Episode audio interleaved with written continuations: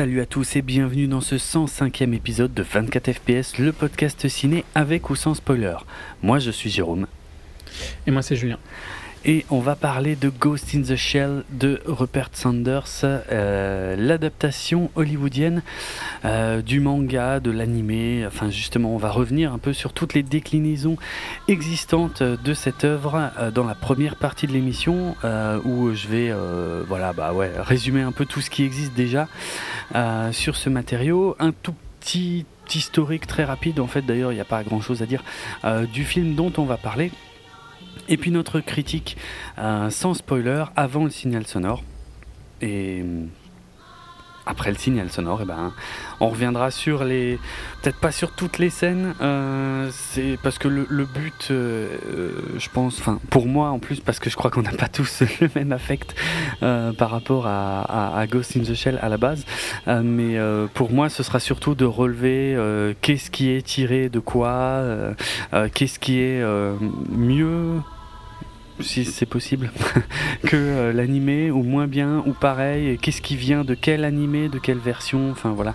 Et puis euh, éventuellement quand même peut-être des, des, discussions aussi, euh, parce que c'est un peu, le, à mon avis, ce qui fait tout l'intérêt de, Ghost in the Shell, ce sont les, les discussions qu'on peut en tirer, même si c'est pas forcément flagrant dans, le, dans le film qui vient de sortir. Qu'est-ce que tu en dis? J'en dis qu'à mon avis, tu vas parler tout seul pendant un petit temps au début. Ouais. ok. Bon, je vais. Je suis habitué.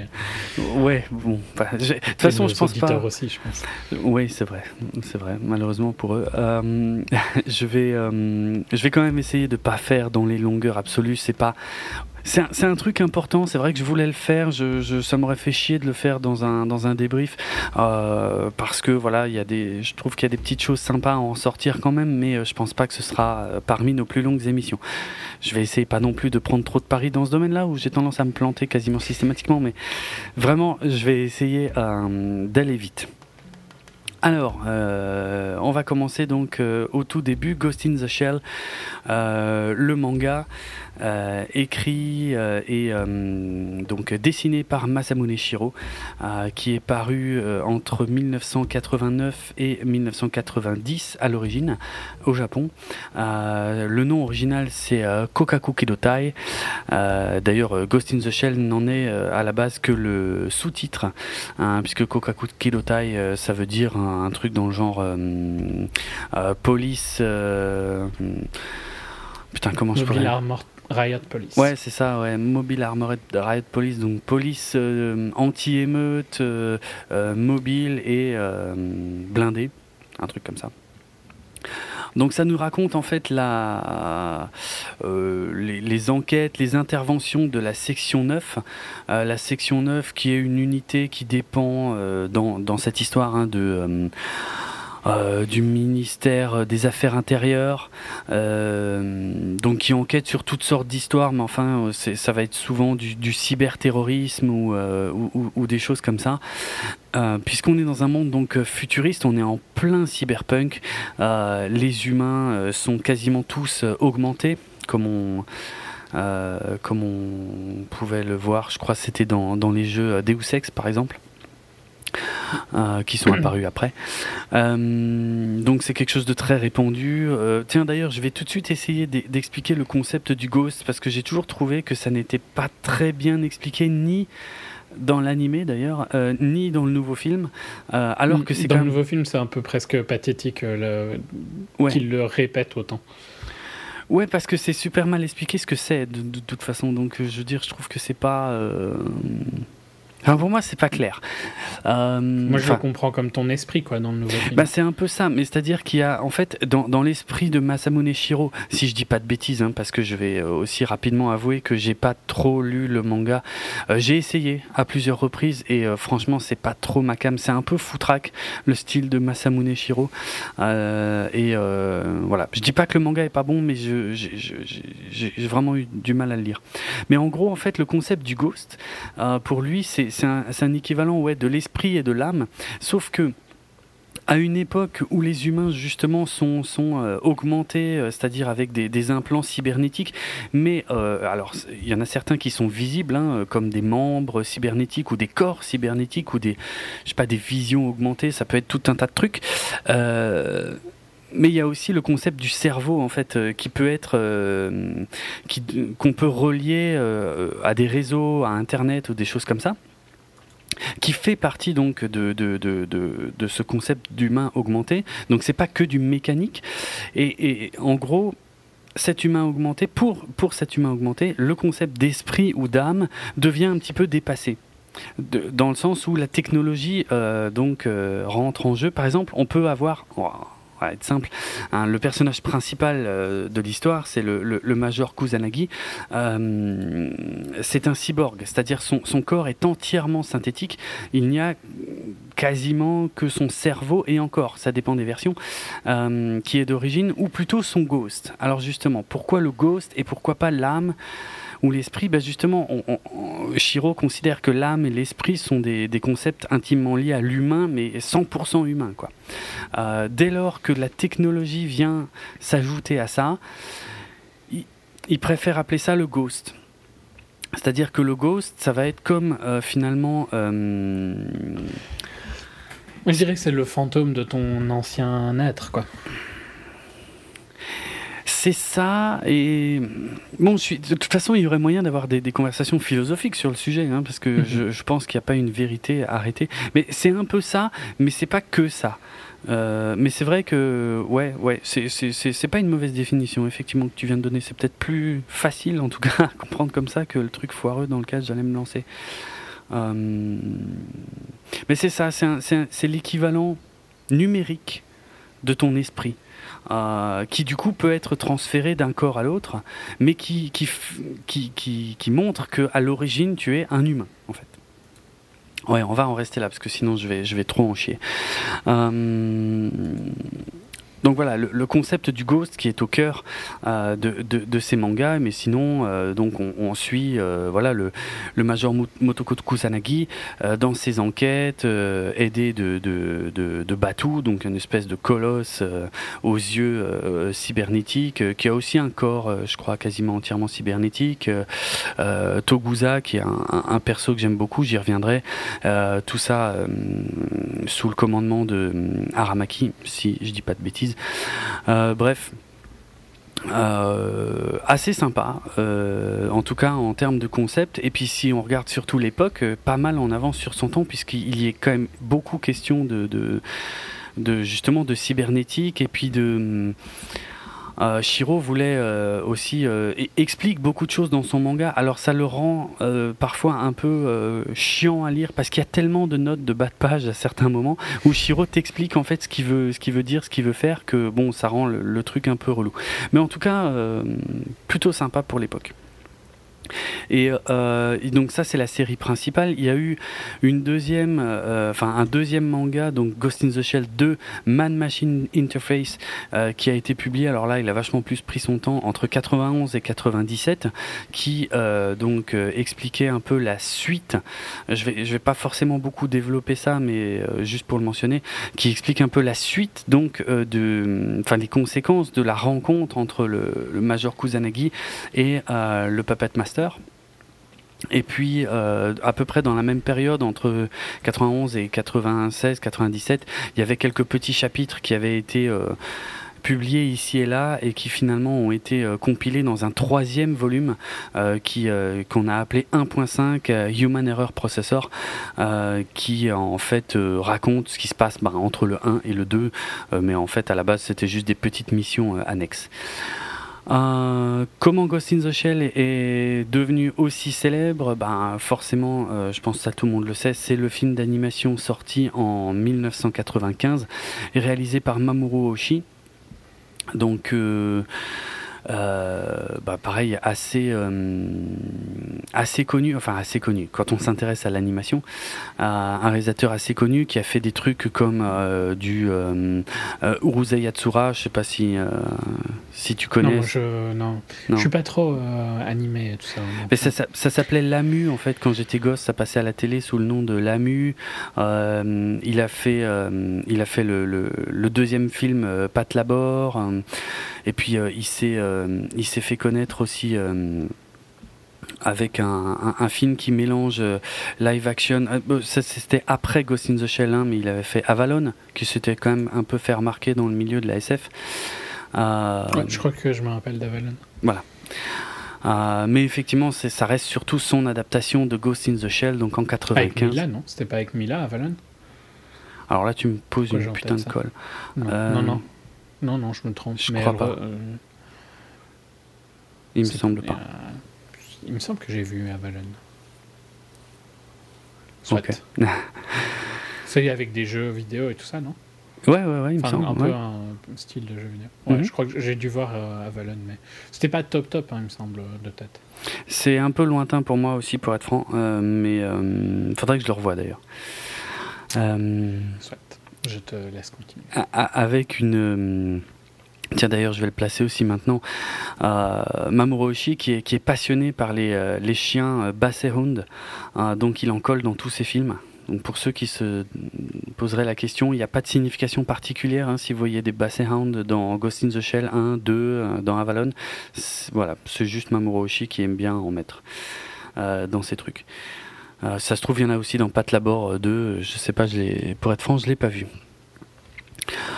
Mais on va quand même s'arrêter hein, voilà, un tout petit peu sur ce film parce que d'une part, en 95, euh, c'était juste de la folie complète, euh, aussi bien visuellement que euh, au niveau des thématiques abordées. un film qui est quasi philosophique en fait, avec des scènes d'action. En fait, c'est ça qui est fou, et c'est pour ça que je le considère comme un chef-d'œuvre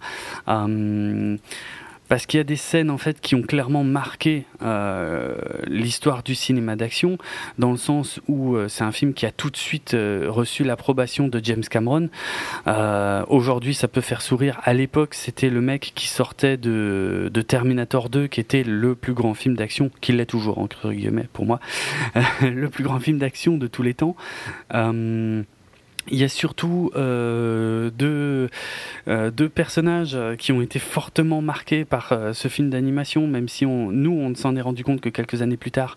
Ce sont les Wachowski, euh, qui ont pris Ghost in the Shell en pleine gueule et qui, ben, quelques années plus tard, en 99, hein, qui ont complètement réutilisé, limite plagié, on pourrait dire, sauf que... Euh, je pense que c'était plus de l'hommage, euh, de vrai hommage, hein, je pense. Mhm. L'idée, c'était vraiment pas de plagier. Mais enfin, je veux dire, tu regardes le générique de début de Ghost in the Shell, euh, tu as le lettrage noir, enfin vert plutôt sur fond noir avec des caractères informatiques complètement repris par les Wachowski. Tu as des scènes, des scènes qui ont été complètement reprises par Wachowski, des plans, des concepts aussi, le fait de se brancher à l'arrière de la nuque sur les réseaux. Enfin, je veux dire, c'est tout ça, on le doit à fond à Ghost in the Shell, un putain, vraiment une merveille, une merveille, ce, film d'animation où Mamoru Oshii allait s'inspirer euh, pour les, visuels de... Euh, de Blade Runner pour les décors. Euh, on est dans des grosses mégalopoles euh, euh, où, tout le monde se mélange. Il y a des orientaux, des occidentaux. je veux dire, les, les villes d'ailleurs ne sont pas clairement identifiées hein, dans, Ghost in the Shell. dans le manga, qu'on sait que c'est au Japon, mais c'est un nom de ville qui n'existe pas. dans le film, c'est même pas dit clairement où ça se passe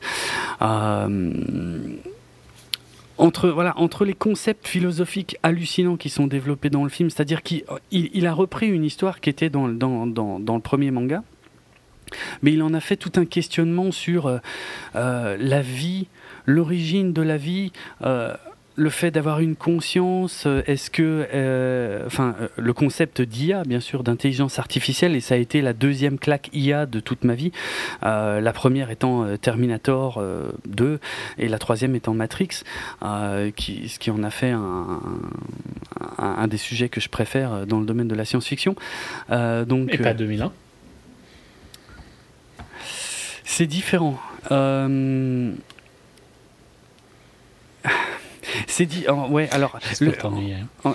non, non, non, mais t'as pas tort. Mais disons que le, c'est différent parce que que ce soit dans Terminator, Ghost in the Shell ou euh, Matrix, il y a un moment où en fait c'est euh, la technologie et les réseaux qui se sont transformés en IA, alors que euh, HAL 9000 lui a été conçu comme une IA dès le départ.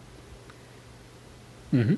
Donc voilà, c'est pour ça que je les classe pas tout à fait dans la même catégorie. Mais tu as raison, c'est un peu, de toute façon, c'est un peu toujours le même principe. Par contre, de l'IA qui un jour se met à déconner euh, et, à prendre le dessus sur euh, sur l'humain, euh, ce qui est ce qu'on appelle donc la, hum, putain, j'avais déjà parlé de ça, la singularité. ouais, non, mais c'est parce que le terme. enfin, je dirais pas que c'est la singularité. Pour moi, c'est pas ça. La singularité, c'est plutôt le moment où ils deviennent plus intelligents que nous.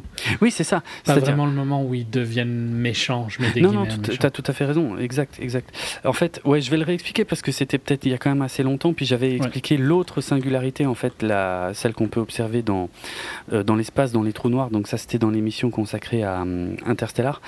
Euh, mais donc la singularité, la singularité technologique, ouais, voilà, la singularité technologique, c'est effectivement le moment où l'intelligence le, artificielle devient plus intelligente que l'homme et prend le dessus sur lui. Et surtout, en fait, c'est un espèce de point de non-retour où l'homme ne pourra mhm. plus jamais rattraper en fait l'intelligence artificielle. C'est-à-dire que le développement de l'intelligence artificielle étant exponentiel, tout ça est basé sur la théorie. Putain, j'ai pas du tout révisé ça, mais euh, la théorie de comment ça s'appelle? C'est pas la théorie de Moore.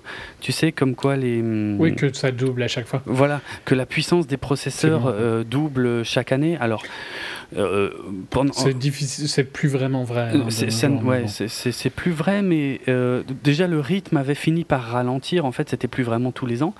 Et, surtout, aujourd'hui, le problème, c'est que dans le, dans le domaine du microprocesseur, et je suis largement pas expert en la matière, mais, mais d'après ce que j'ai compris, on a atteint des limites euh, physiques en termes de en termes atomiques qui fait qu'on ne peut plus accélérer la vitesse des processeurs où ça devient vraiment de plus en plus difficile et c'est pour ça c'est pour ça qu'aujourd'hui, au lieu d'avoir des processeurs plus puissants, on a plus de processeurs. En fait, il nous faut des dual core, donc il y a deux processeurs.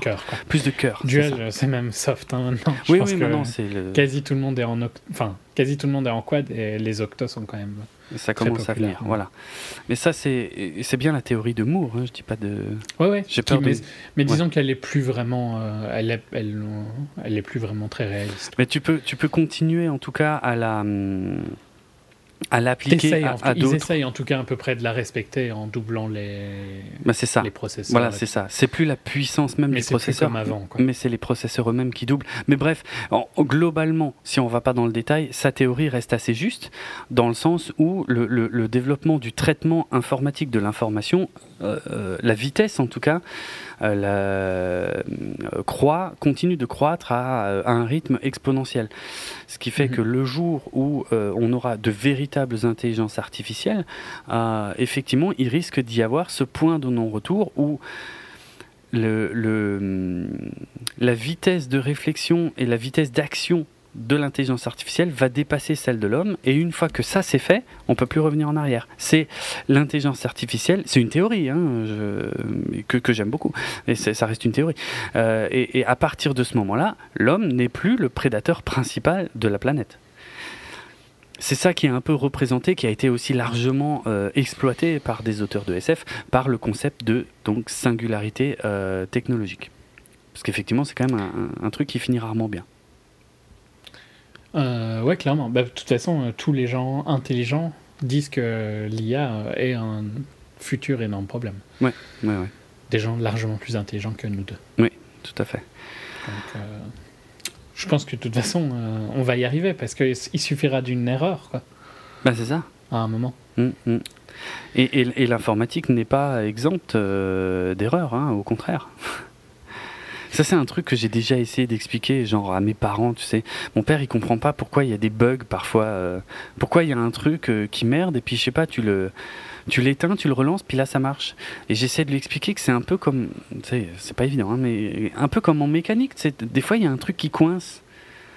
Et bon, il suffit d'arrêter, je sais pas, de nettoyer, puis de relancer, et ça remarche. Mais C'est vrai que c'est difficile à comprendre pourquoi un PC, quand tu l'éteins et que tu le rallumes, il y a des trucs qui sont différents pour quelqu'un qui ne sait pas vraiment comment marche un code. c'est ça, exactement. Je peux comprendre comment ça peut être euh, vachement abstrait. Quoi. Je pense qu'il faut avoir un peu fait du binaire et tout ça pour essayer déjà de comprendre le truc à la base. Quoi. Exactement, exactement. C'est pour ça que je suis j'essaie de passer par la mécanique pour essayer d'expliquer le concept, mais c'est pas toujours évident. Oui, mais mm. disons que la mécanique, au moins, il peut voir euh, visuellement. C'est ça. La majorité des cas. C'est ça. Euh, et puis il y a le côté que la mécanique, euh, ça peut fonctionner à moitié, alors qu'en général, le code, s'il fonctionne plus, il fonctionne plus. Oui, c'est vrai aussi. En fait, moi j'aime bien le système des, des, engrenages et des rouages. C'est-à-dire, j'imagine toujours, il y en a un à un moment au milieu qui est grippé, et ça fait merder tout ce qu'il y a derrière. Mhm. ça, ça, représente un peu la ligne de code. Voilà. Sauf que dans le cas de l'engrenage, il va quand même continuer à marcher à peu près. Ouais, ouais, ça peut, ouais. Ça dépend un peu. Je comprends pourquoi tu utilises la mécanique pour lui expliquer. Hein. Mm, mm. Et je comprends pourquoi ça peut être compliqué pour les gens de comprendre. Euh, C'est clair. Si t'as pas un petit peu de code ou bien de binaire ou quoi mm. dans ton background. Mais ouais. Bah voilà, on est, on est déjà parti loin, mais c'est justement. Euh, ce que je trouve génial avec Ghost in the Shell, c'est les, les, les, thématiques euh, quasi philosophiques qu'on peut tirer, euh, mais surtout, encore une fois, du film de 95 sur euh, qu'est-ce que la vie, quoi? Qu'est-ce que. Qu'est-ce que... Oui, il y a des trucs qui sont super intéressants qu'on peut retrouver dans des films où ça va être plus le sujet, genre, je pense à Gattaca, tu vois, qui est sur la la modification des gènes. Ouais, euh, le génisme, voilà, la, manipulation des gènes pour créer une population parfaite. C'est un film que j'adore également. Ouais, c'est excellent. C'est aussi, hein, on, on, en, on, en, parle dans, dans Ghost in the Shell, c'est pas le sujet principal, mais mmh. c'est aussi des trucs super intéressants et super tristes, hein, parce que, enfin, j'espère que. Et ça, on y est proche en plus. Hein. Mais oui. Parce que c'est une pente. Euh, oui, on va dire, euh, on va enlever les gènes qui sont à risque, et puis, oui, mais alors on va tant qu'à faire, autant améliorer, tu vois, à un moment. Euh, et t'es dans une pente où, à la fin, tout le monde est pareil, quoi. Mm. Tu vas enlever la première, les premières gènes du cancer ou des maladies graves et tout ça, euh, incurables. Et puis après, tu vas enlever. Euh, je sais pas moi. je, je, vois pas quoi dire, mais genre. ouais, après, tu purifies tout ce qui bouge. C'est super mal vu à un moment, tu vois. C'est pas dit que. tu vas pas enlever ce gène-là. C'est clair. Parce qu'il y, a, en fait, ça commence à devenir foireux à partir du moment où tu le fais de façon préventive et que tu commences à penser que c'est normal. En fait, il faut le faire, euh, mhm. voilà, pour être tranquille. Ben, tout le monde va devoir le faire. Et ça devient la norme. Ouais, ouais, ouais.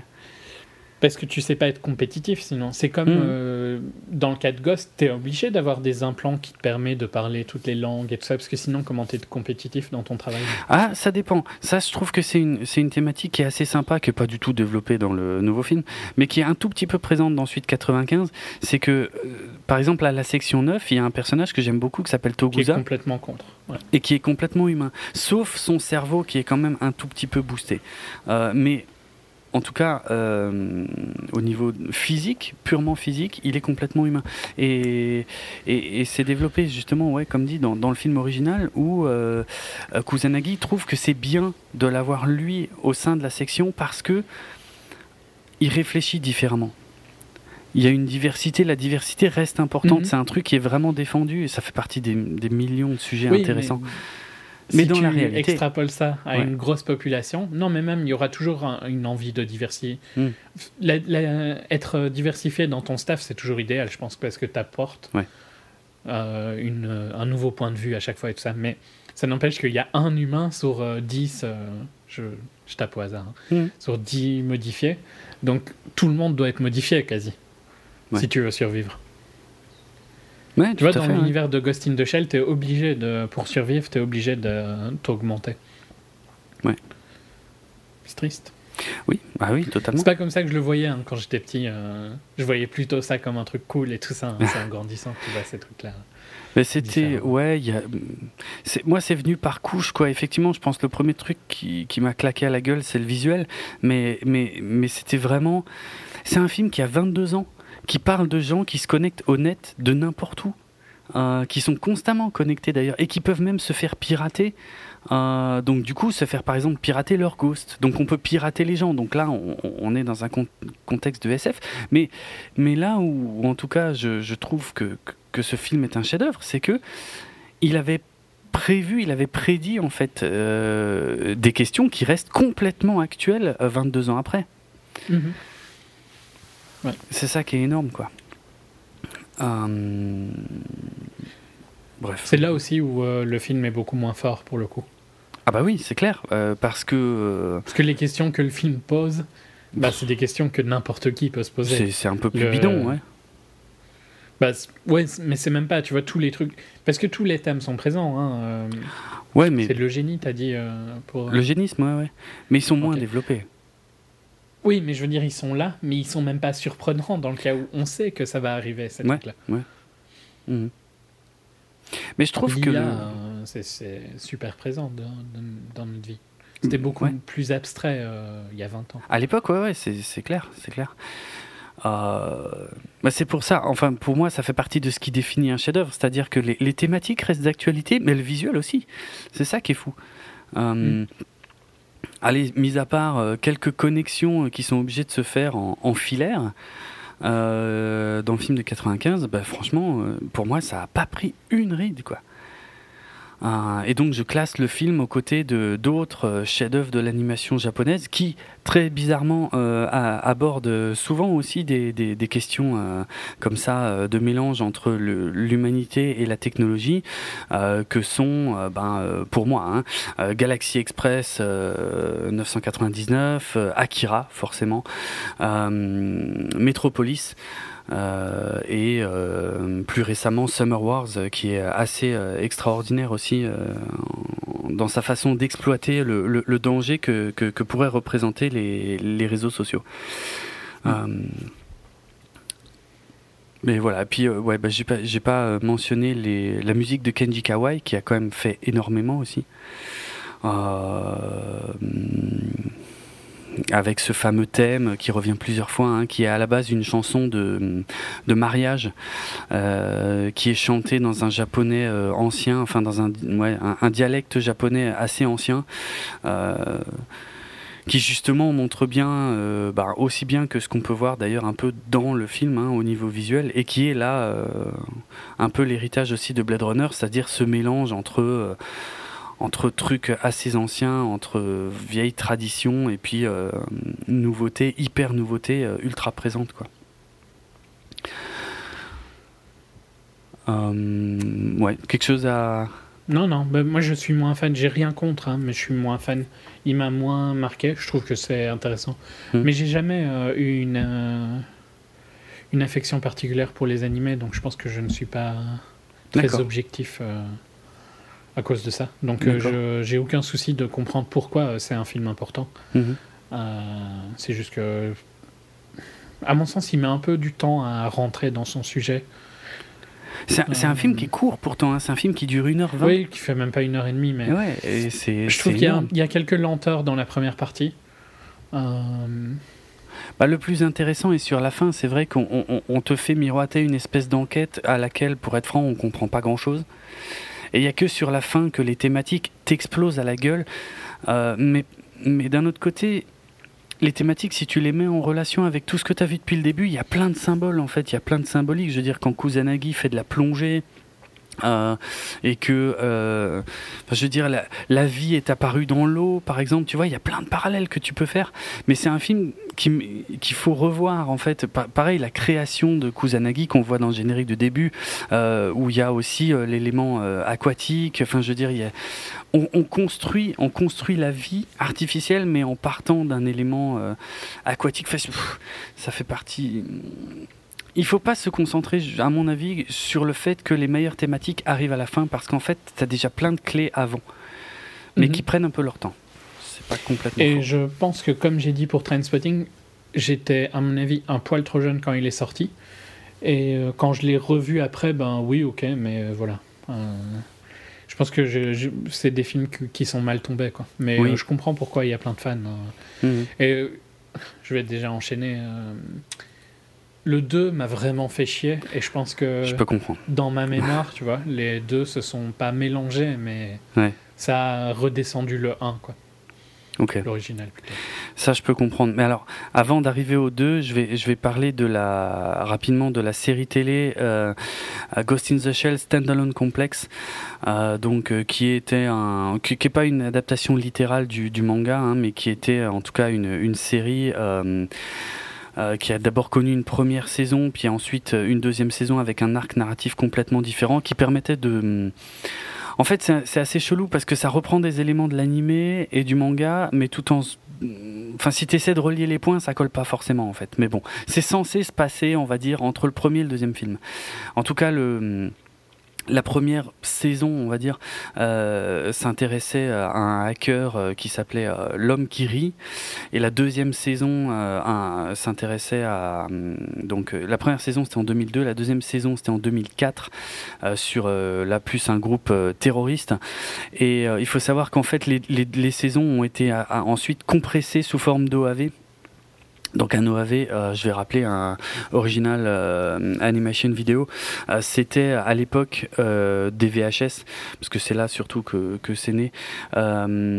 c'était en fait des films d'animation qui sortaient directement en vidéo, c'est-à-dire en VHS, c'est-à-dire qui, ne passaient pas à la télé comme les séries animées et qui ne passaient pas non plus au cinéma comme les films. C'était un peu entre les deux, ça sortait en vidéo.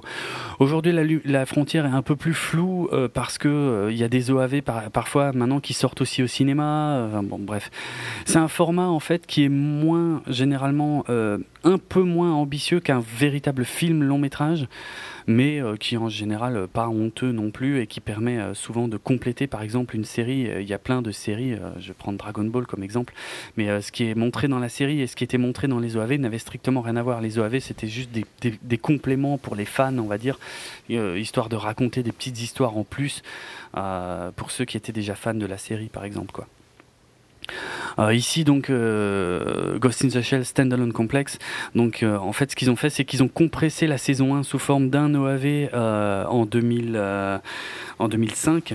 Donc Ghost in the Shell Standalone Complex The Laughing Man et la saison 2 Ghost in the Shell Standalone Complex Individual 11 en 2006 et il y a ensuite eu également en 2006 un troisième OAV Ghost in the Shell Standalone Complex Solid State Society, donc euh, qui euh, en fait permettait de développer euh, encore des petites choses qui avaient été faites, montrées dans la saison 2.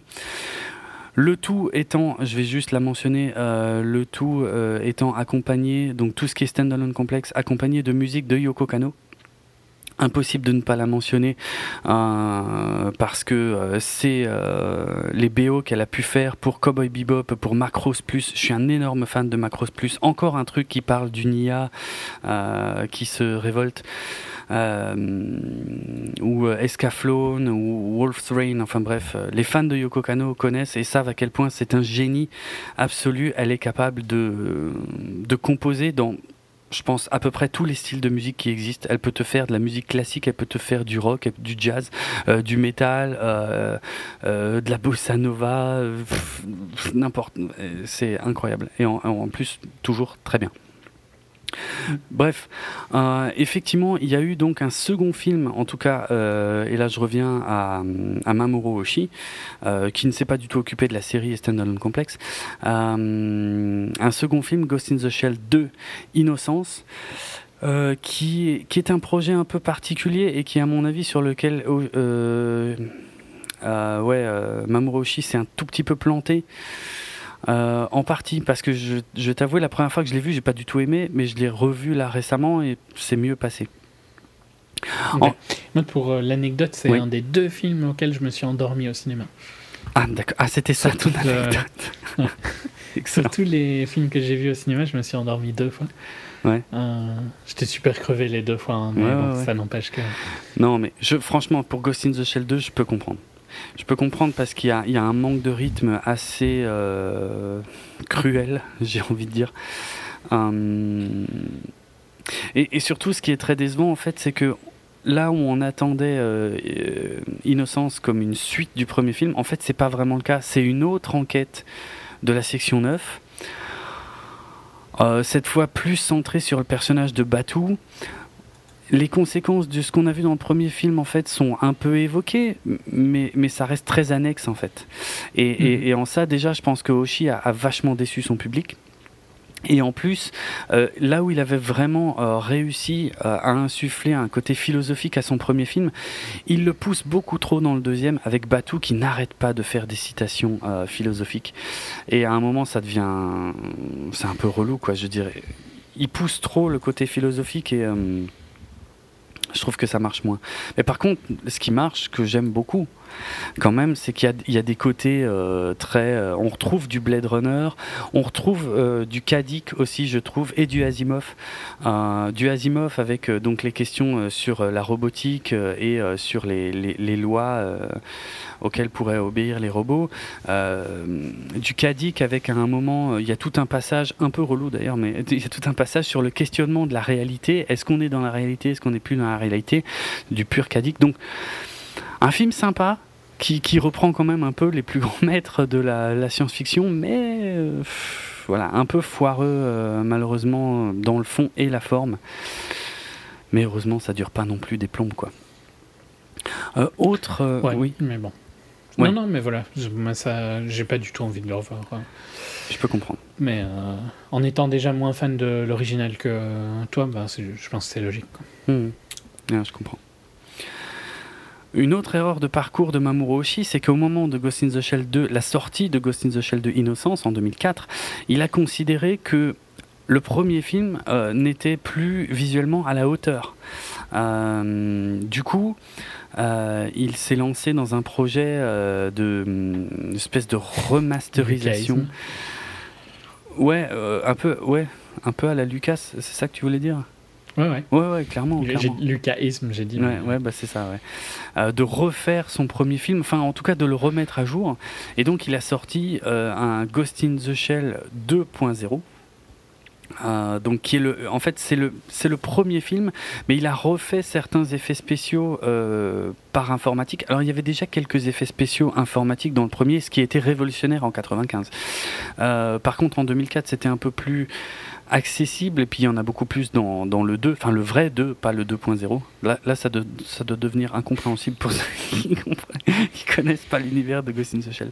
Le 2.0 c'est le 1 refait, alors que le 2 c'est le 2. Euh, et donc en fait, voilà, il, a refait les effets spéciaux euh, par ordinateur de certaines scènes. Il a aussi changé les couleurs du coup de, certains passages. Et globalement, c'est une version qui a été largement euh, rejetée par les fans. même si l'intention est louable, bah, Lucas a eu les mêmes problèmes. Hein. je veux dès lors que tu modifies un chef-d'œuvre, quelles que soient les intentions, même si elles sont très bonnes à la base, euh, t'as forcément un backlash de fou derrière, quoi. Mhm. Et en tout cas, heureusement, le, le, film original, euh, ben, en plus, a été remasterisé. Là, il vient en France enfin de ressortir pour la, enfin, de ressortir. Je, sais pas pourquoi je dis ressortir. Il vient enfin de sortir en Blu-ray en 2017 pour la toute première fois, euh, complètement remasterisé, et ça reste une, une merveille absolue, quoi. Je veux dire, c'est pas comme un euh, si tu regardes euh, le film Galaxy Express 999 de 1979, même en Blu-ray, tu vois que c'est un film de 1979. Mais Ghost in the Shell, euh, je trouve pas. je trouve que ça reste. Reste intemporel. Ouais, ouais, complètement. Euh, allez, je vais finir sur les déclinaisons de Ghost in the Shell, puisqu'il y a encore euh, une autre série. Euh, du coup, je suis complètement perdu dans mes onglets. J'arrive, voilà. donc, il y a une série plus récente qui s'appelle Arise. donc, Ghost in the Shell Arise, qui a débuté en 2013, qui est un, préquel, en fait. Un préquel du manga ou un préquel de, de, de Standalone Complex ou du film. Enfin, ça se passe avant. C'est-à-dire, c'est un peu la construction de la section 9, les origines de, de, Kusanagi et ainsi de suite. Euh, alors là, du coup, c'est le contraire parce que c'est sorti à l'origine sous la forme de 4 OAV. Euh, entre 2013 et 2014, qui ont été ensuite remontés sous la forme de 10 épisodes. Euh, donc c'est du coup Ghost in the Shell Arise Alternative Architecture et qui a été suivi d'un cinquième OAV pour compléter la série. Et euh, d'ailleurs, dont, les deux premiers sont, sont disponibles sur Netflix. Et euh, il y a eu encore un film, donc euh, Ghost in the Shell, The New Movie, qui est sorti en 2015, qui donc fait suite donc à Ghost in the Shell Arise. Donc je pense, je l'ai pas vu. Hein. je pense que ça se situe dans la continuité d'Arise, donc dans la continuité des origines, tout en étant avant le film de 1995. Et, je passe sur les jeux vidéo. Il y en a eu quelques-uns sur PlayStation, euh, rien d'extraordinaire, mais euh, un tiré du manga, un tiré de la série euh, Standalone Complex. Il y en a eu même un online apparemment que je découvre à l'instant. Bref. On va en arriver donc euh, à l'heure actuelle, enfin pas tout à fait, on va commencer en 2014 où c'est DreamWorks en fait, enfin en 2008 pardon, en DreamWorks qui a euh, qui avait distribué en fait Ghost in the Shell 2 aux États-Unis, euh, qui a donc acquis les droits pour lancer une une adaptation en live, chose que de mémoire euh, pour enfin ouais un concept en fait que, que James Cameron lui-même avait déjà sur lequel James Cameron s'était déclaré déjà intéressé dans les années 90 euh, et euh, tiens, je vais, je vais dire tout de suite cette anecdote parce que à l'origine, moi, j'étais fou du fait que, que Cameron, bah ouais, parce que je me disais putain, l'animé est énorme. Cameron, c'était Dieu, juste Dieu, quoi, euh, ni plus ni moins. Donc euh, je me disais, putain, mais ouais, si lui, il en fait un film live, ce sera juste parfait. Et, à l'époque, tu vois, ça me gênait pas du tout. Je me disais, il, il a qu'à refaire. Il l'a fait, en fait. Hein. Non. Attends, je suis pas sûr. De quoi tu parles? Développe Non, mais il a fait un film euh, avec des gens qui se mettent dans des corps et tout ça. Hum, hum. Ça c'est vrai, exact. Euh, et c'est probablement, ouais non non c'est vrai en plus. Euh, j'avais jamais fait le rapprochement, mais il y a peut-être une, une, légère filiation. Exact, exact. Il y a des thèmes euh, récurrents quoi. Ouais, ouais, c'est vrai, c'est vrai. Enfin, il en a fait une version. C'est juste pour troller. Hein. Non, non, mais il a fait de la merde. ouais, c'est une version qui coulole où la philosophie. Où il n'y a aucun. la philosophie est complètement absente. c'est sur l'invasion et tout ça. Mmh rip-off euh, de Pocahontas. Ouais, en plus. À l'époque, moi, je, en tout cas, à l'époque, moi, ça m'avait vachement excité et euh, je m'imaginais complètement euh, ah putain, évidemment, j'ai pas retrouvé son nom parce que je m'étais déjà fait un casting, si tu veux, dans ma tête. Alors uniquement pour euh, Kusanagi et Batou, hein. mais euh, évidemment, je voyais Schwarzenegger en Batou parce que c'était l'acteur euh, un peu fétiche de Cameron. dans la VF en 95, c'était le doubleur de Schwarty, donc c'était juste parfait. Et et je vais te le dire parce que ça va te faire marrer, mais juste, il va falloir que je retrouve son nom. comment s'appelle déjà l'ex-femme d'Ashton Kutcher? Hmm. C'est pas Demi-Moore Demi-Moore, voilà, Demi-Moore, exactement. Et ben à l'époque, dans mon esprit euh, d'adolescent, je m'imagine et je me disais, putain, Demi-Moore, elle ferait une Kusanagi parfaite, ce serait un film fabuleux. Ah non, tu voulais déjà euh, ah blanchiser le truc. Exactement, j'avais aucun problème avec le whitewashing dans ma tête à l'époque. bon, on va y revenir, hein, ça a un peu changé. Euh, non, mais à l'époque, je me disais, voilà, ce serait énorme, quoi. Influencé par la culture politiquement correcte, Jérôme. Pas du tout. J'aimerais rappeler que j'étais un adolescent hein, et que je me basais juste sur euh, les gens que j'aimais bien et j'allais pas voir plus loin. Euh, et, surtout pas de, de, volonté commerciale. attends, il y aurait, y aurait jamais eu de bâche euh, sur le whitewashing, que ce soit un problème ou pas. Hein. Mm. Je dis pas que c'est positif, mais il y aurait jamais eu de discussion sur ça il y a 15 ans. Hein. C'est tout à fait vrai. Non, c'est vrai, il y, a eu des adaptations de manga euh, ou de jeux vidéo euh, il y a quelques années, il n'y avait pas de débat. Mais, mais j'ai quand même envie de dire que dans ce cas-là, il y, a quand même y a quand même une grosse différence. On va en discuter. C'est que le personnage principal s'appelle Motoko Kusanagi. Et ça, je trouve, ça fait quand même une grosse différence, tu vois. Um... Bon. Je, peux presque l'accepter à cause du concept de Ghost, en fait. Et là, je suis pas complètement en désaccord. Exact. C'est vrai qu'il y a. Dans, le, dans le fonctionnement du film, il n'y a, y a pas de raison qu'elle soit japonaise ou asiatique. Je suis Assez d'accord. Je suis assez d'accord et j'en suis presque au point euh, de me dire qu'ils auraient, ils auraient, dû, ils auraient dû faire ça comme ça. Mais faut, euh, on va faire attention parce qu'on ne faudrait pas non plus qu'on déborde dans la partie euh, sans spoiler. Mais effectivement, ça c'est une discussion qu'on va avoir, qu'on est obligé d'avoir hein, et qu'on va mentionner un peu dans la partie sans spoiler en étant limité et puis on y reviendra dans la partie avec spoiler. Hum, donc, je, refais juste l'historique du truc, c'est très rapide de toute façon. En 2008, ils achètent les droits. Euh, il y a eu euh, entre 2008 et 2014 plusieurs réécritures du film. Euh, je me demande bien pourquoi en voyant le résultat. Et donc c'est début 2014. Ça, aurait pu, franchement, ça aurait pu être largement pire. Parce que c'est inoffensif plus qu'autre chose. Bon. Donc c'était peut-être vraiment pourri à un moment, quoi. Tu vois. mais, comment ils font? Mais c'est ça que je comprends pas. Comment est-ce que ça peut être pourri quand tu as le film de 95 Je veux dire, à un moment, faut être taré pour se dire cette histoire est géniale, on va la changer. C'est ça que je comprends pas. Il la simplifie. Ah non, mais c'est plus que la simplifier. Moi, pour moi, il raconte autre chose. Hein. C'est pas la même histoire. Hein. Et, c'est même pas simplifié, c'est autre chose, franchement. Ouais, mais c'est difficile à.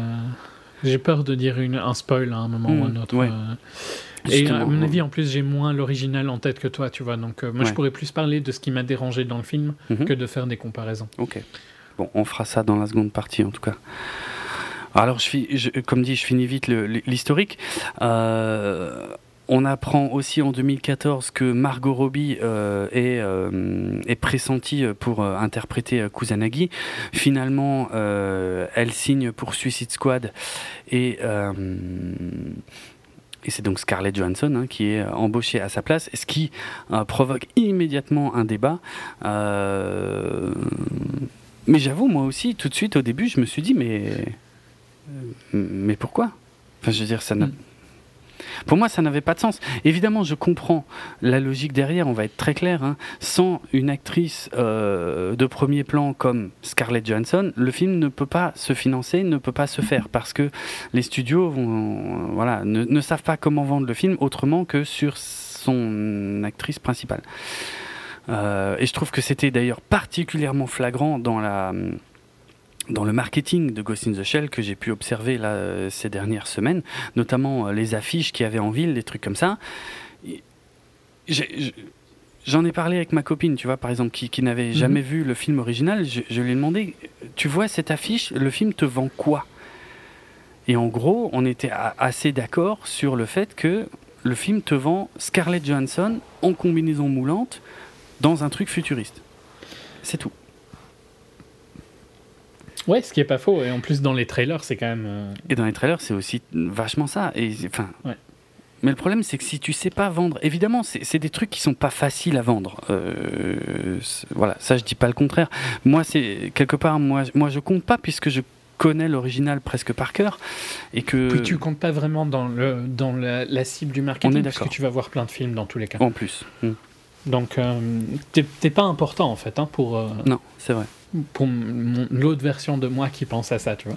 Mhm, mhm. Parce que ça sert à rien en fait que je te vende un truc, euh, tu vas pas vraiment y aller ou si tu y vas, ce sera pas à cause de ça pour la majorité des cas.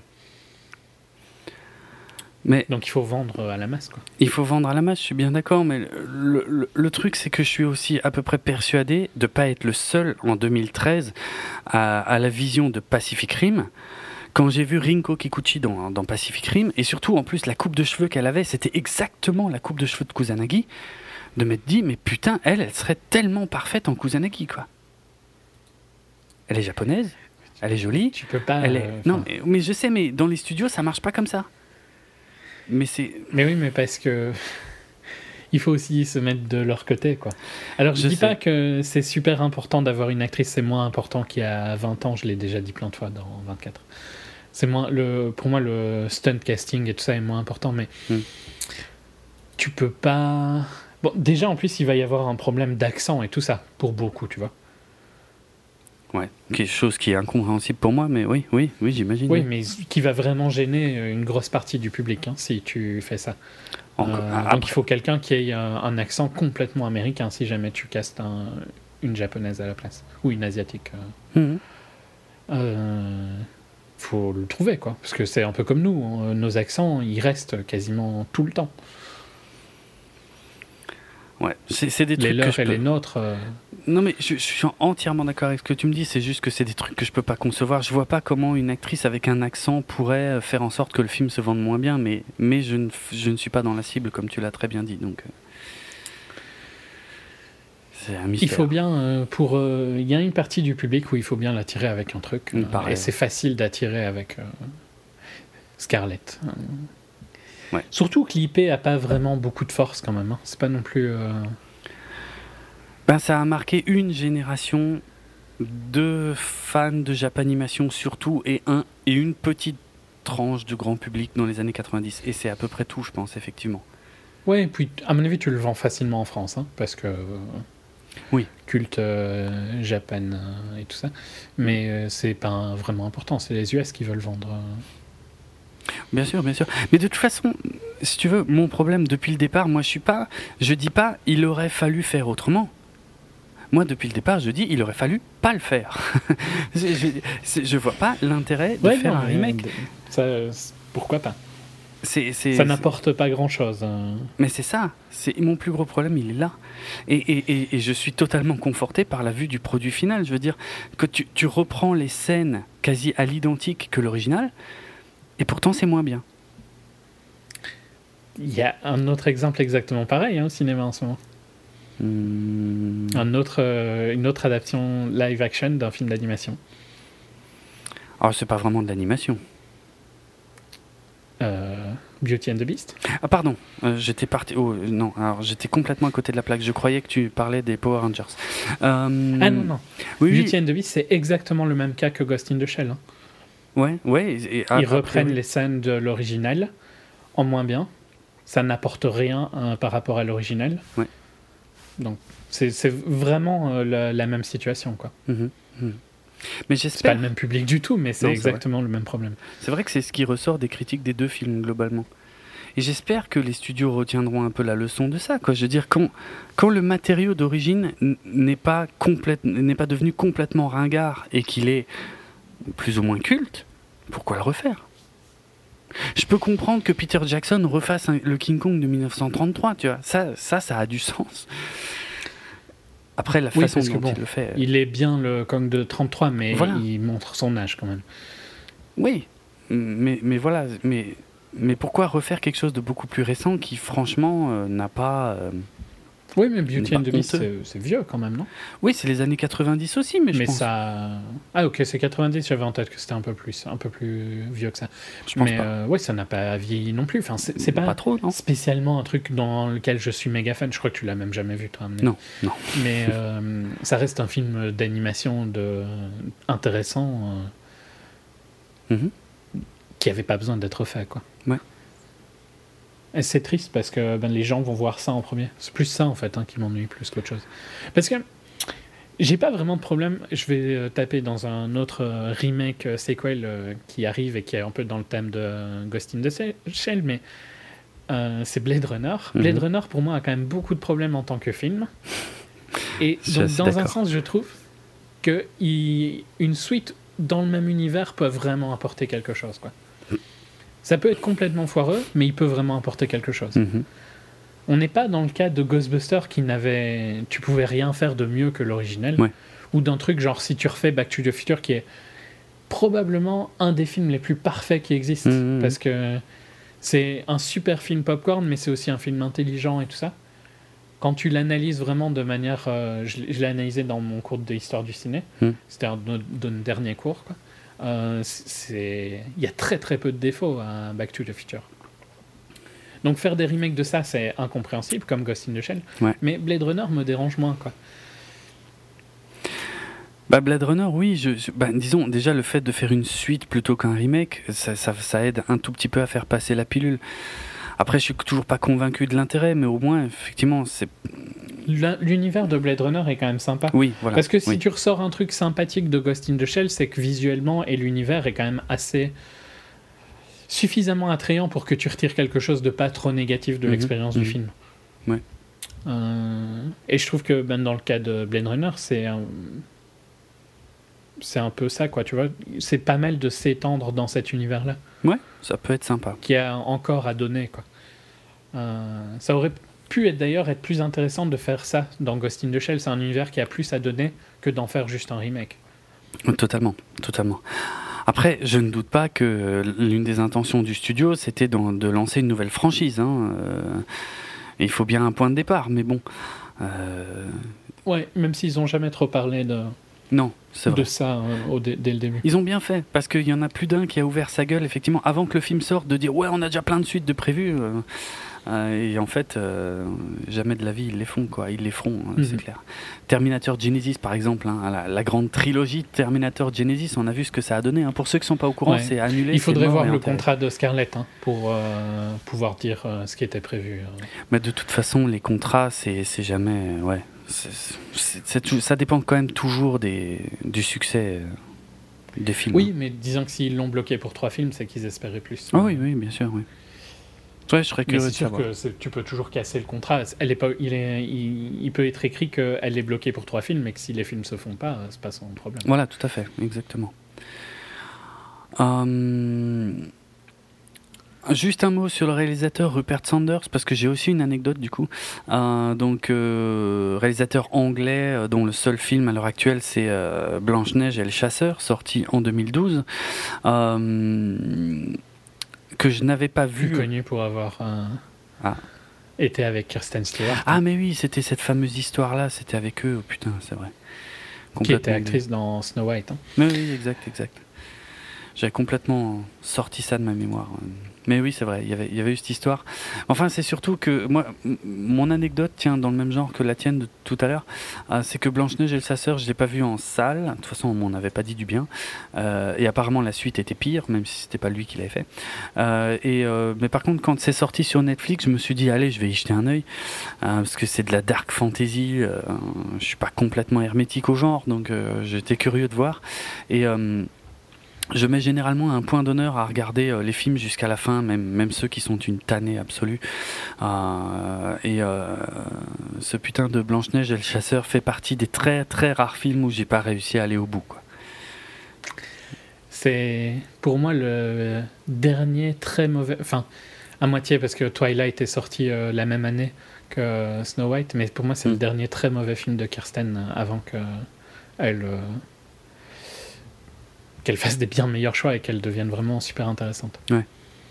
Parce que c'est 2012 et depuis, pour moi, elle a rien fait de. Elle a fait des trucs qui étaient moins bien, mais elle a fait euh, rien fait de mauvais. Quoi. Ok.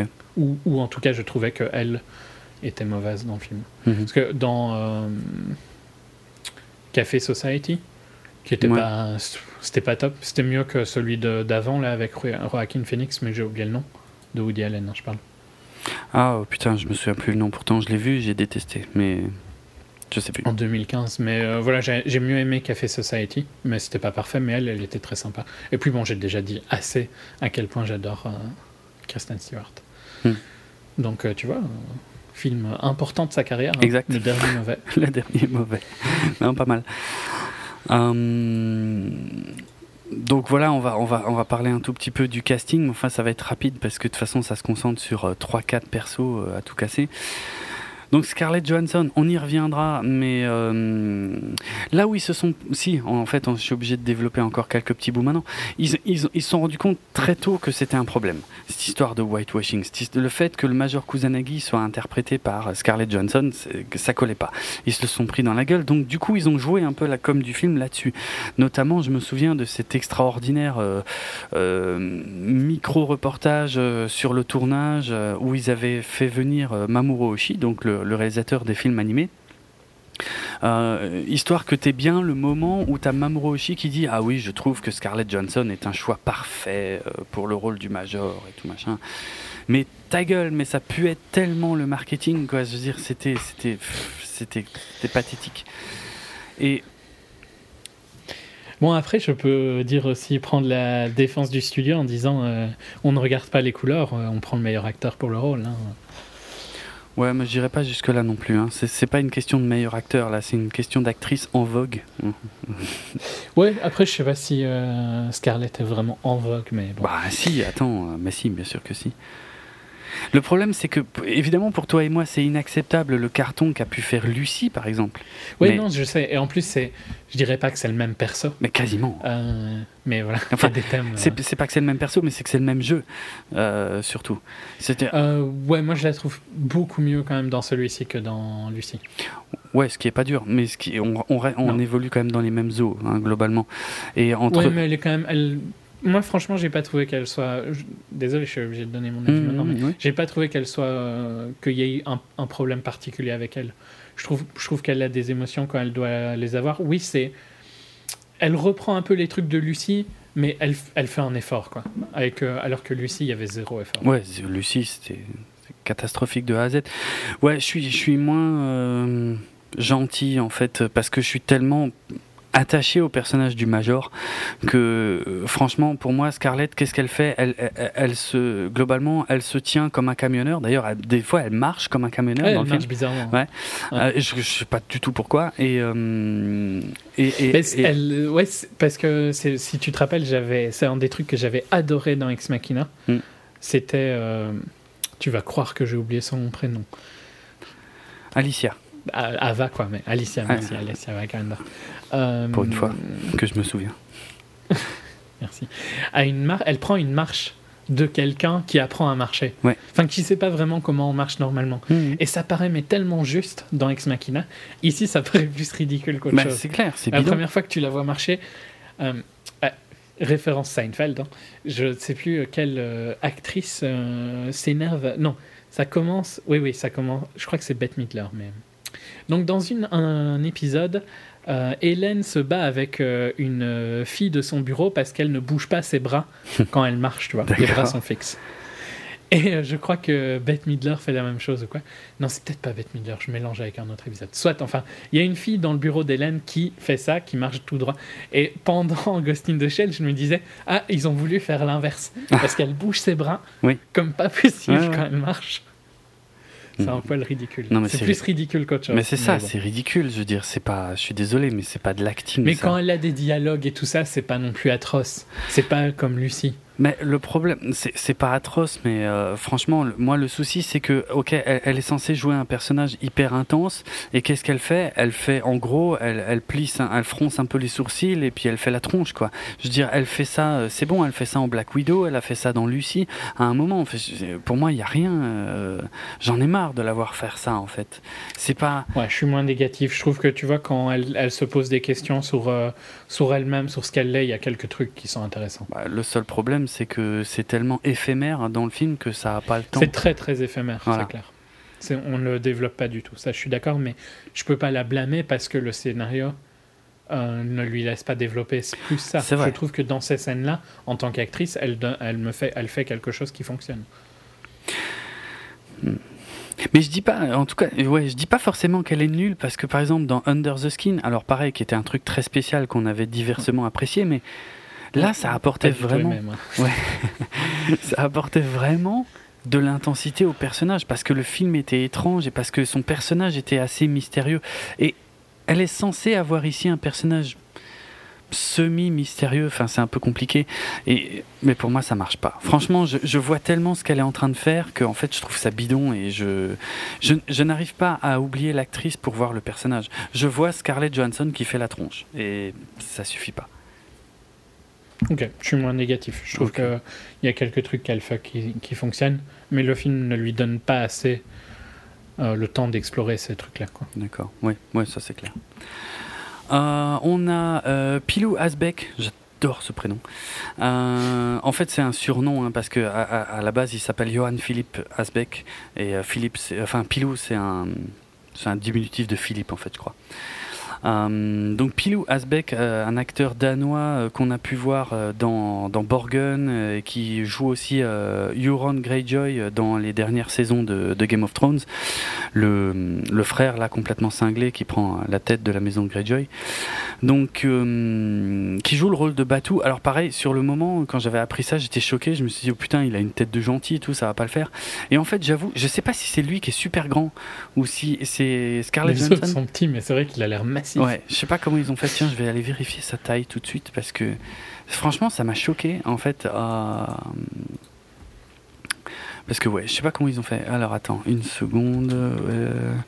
1m83. Il est pas si grand. Hein, en vrai. Non, mais il paraît vraiment massif. Il paraît. Bon, du coup, en Batou, ça fonctionne bien. Tant mieux, parce que c'était le but. Parce que si Batou faisait, fait à peine 10 euh, cm de plus que, que Kusanagi, euh, ça le fait pas.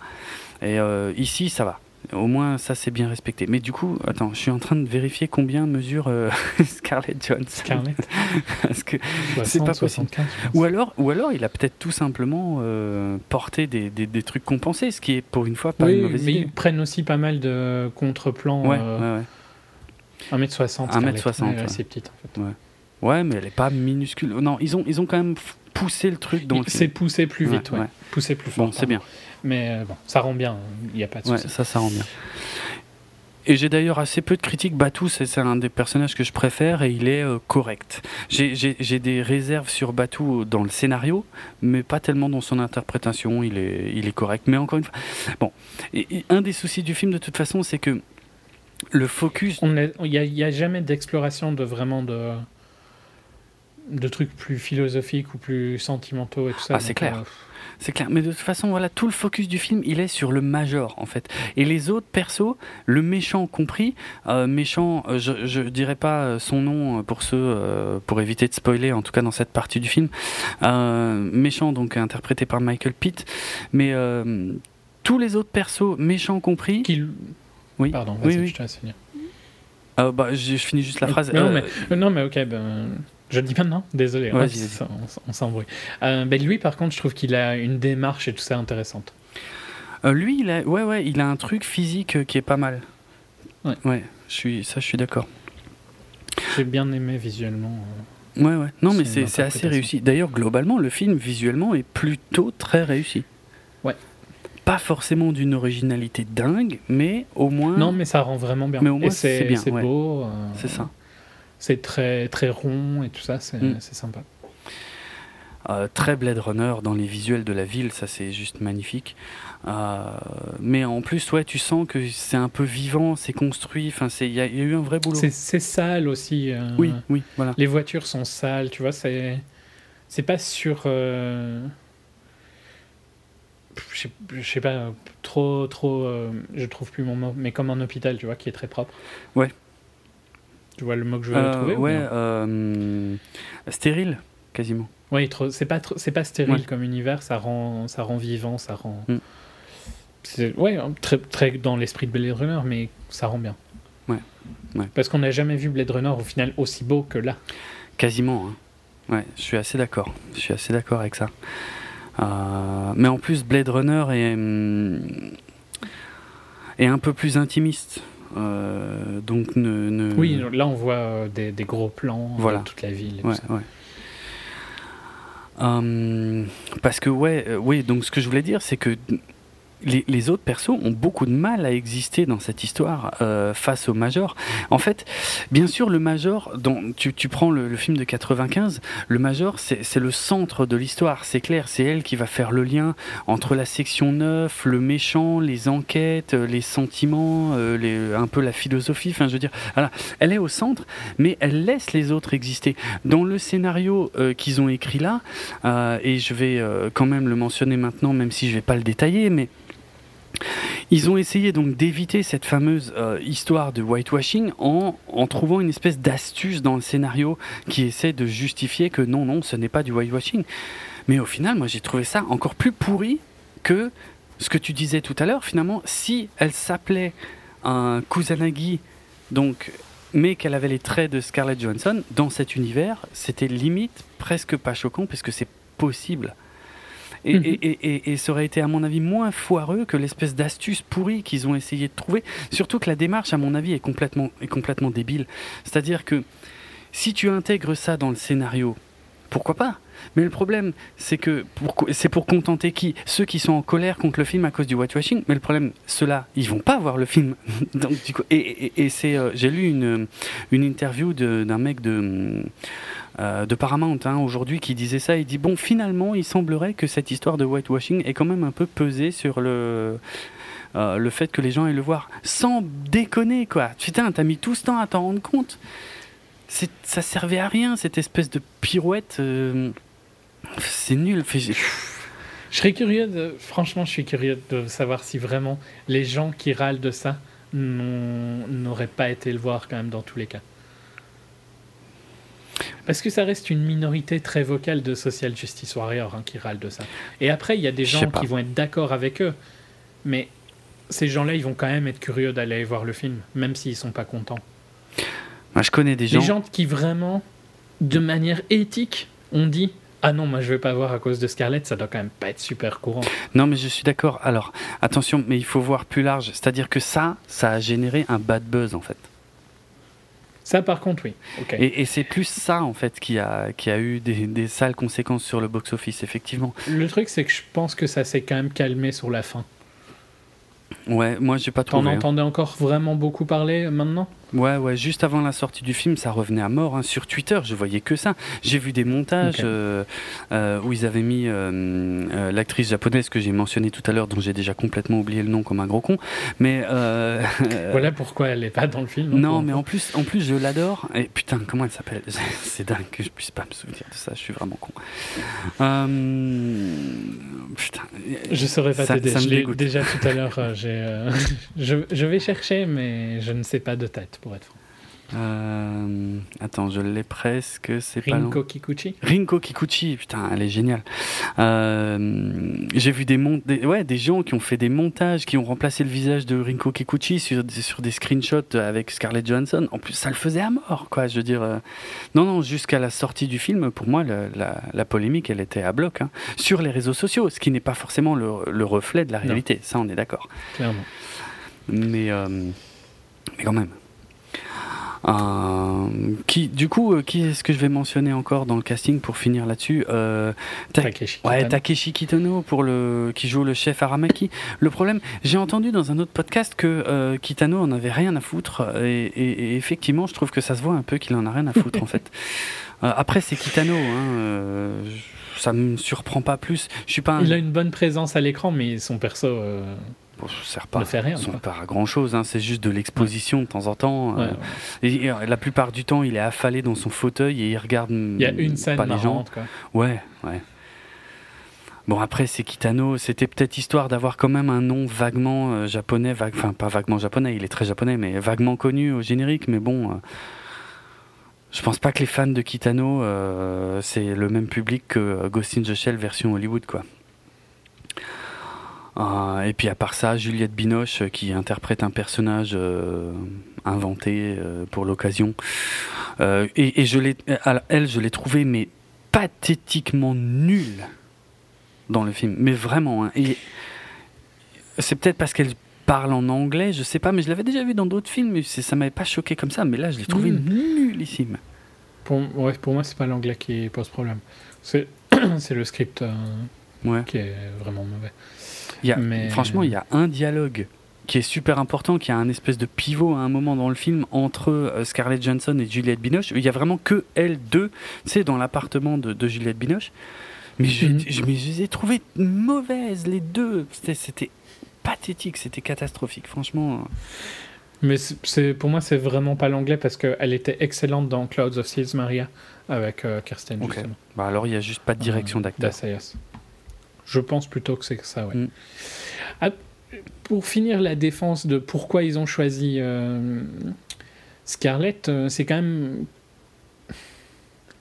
le background de Lucie et puis d'autres films où il y a euh, un peu où elle joue des extraterrestres entre guillemets ou des une IA hein, dans Heure. Ouais. Pas beaucoup d'actrices qui ont le même background qu'elle. Je dis pas qu'une autre actrice aurait pas pu le faire et peut-être sûrement même mieux, mais une actrice japonaise peut-être que tu vois j'ai déjà oublié son nom. Rinko, euh, Kikuchi, l'aurait fait mieux, peut-être, j'en sais rien, mais je peux comprendre pourquoi le studio finit par décider de prendre euh, Scarlett. Mais cette logique-là, je la comprends aussi, c'est pour ça qu'au final, moi je dis, euh, fallait juste pas le faire, en fait, le film. Parce que la logique financière, elle est implacable, je suis d'accord.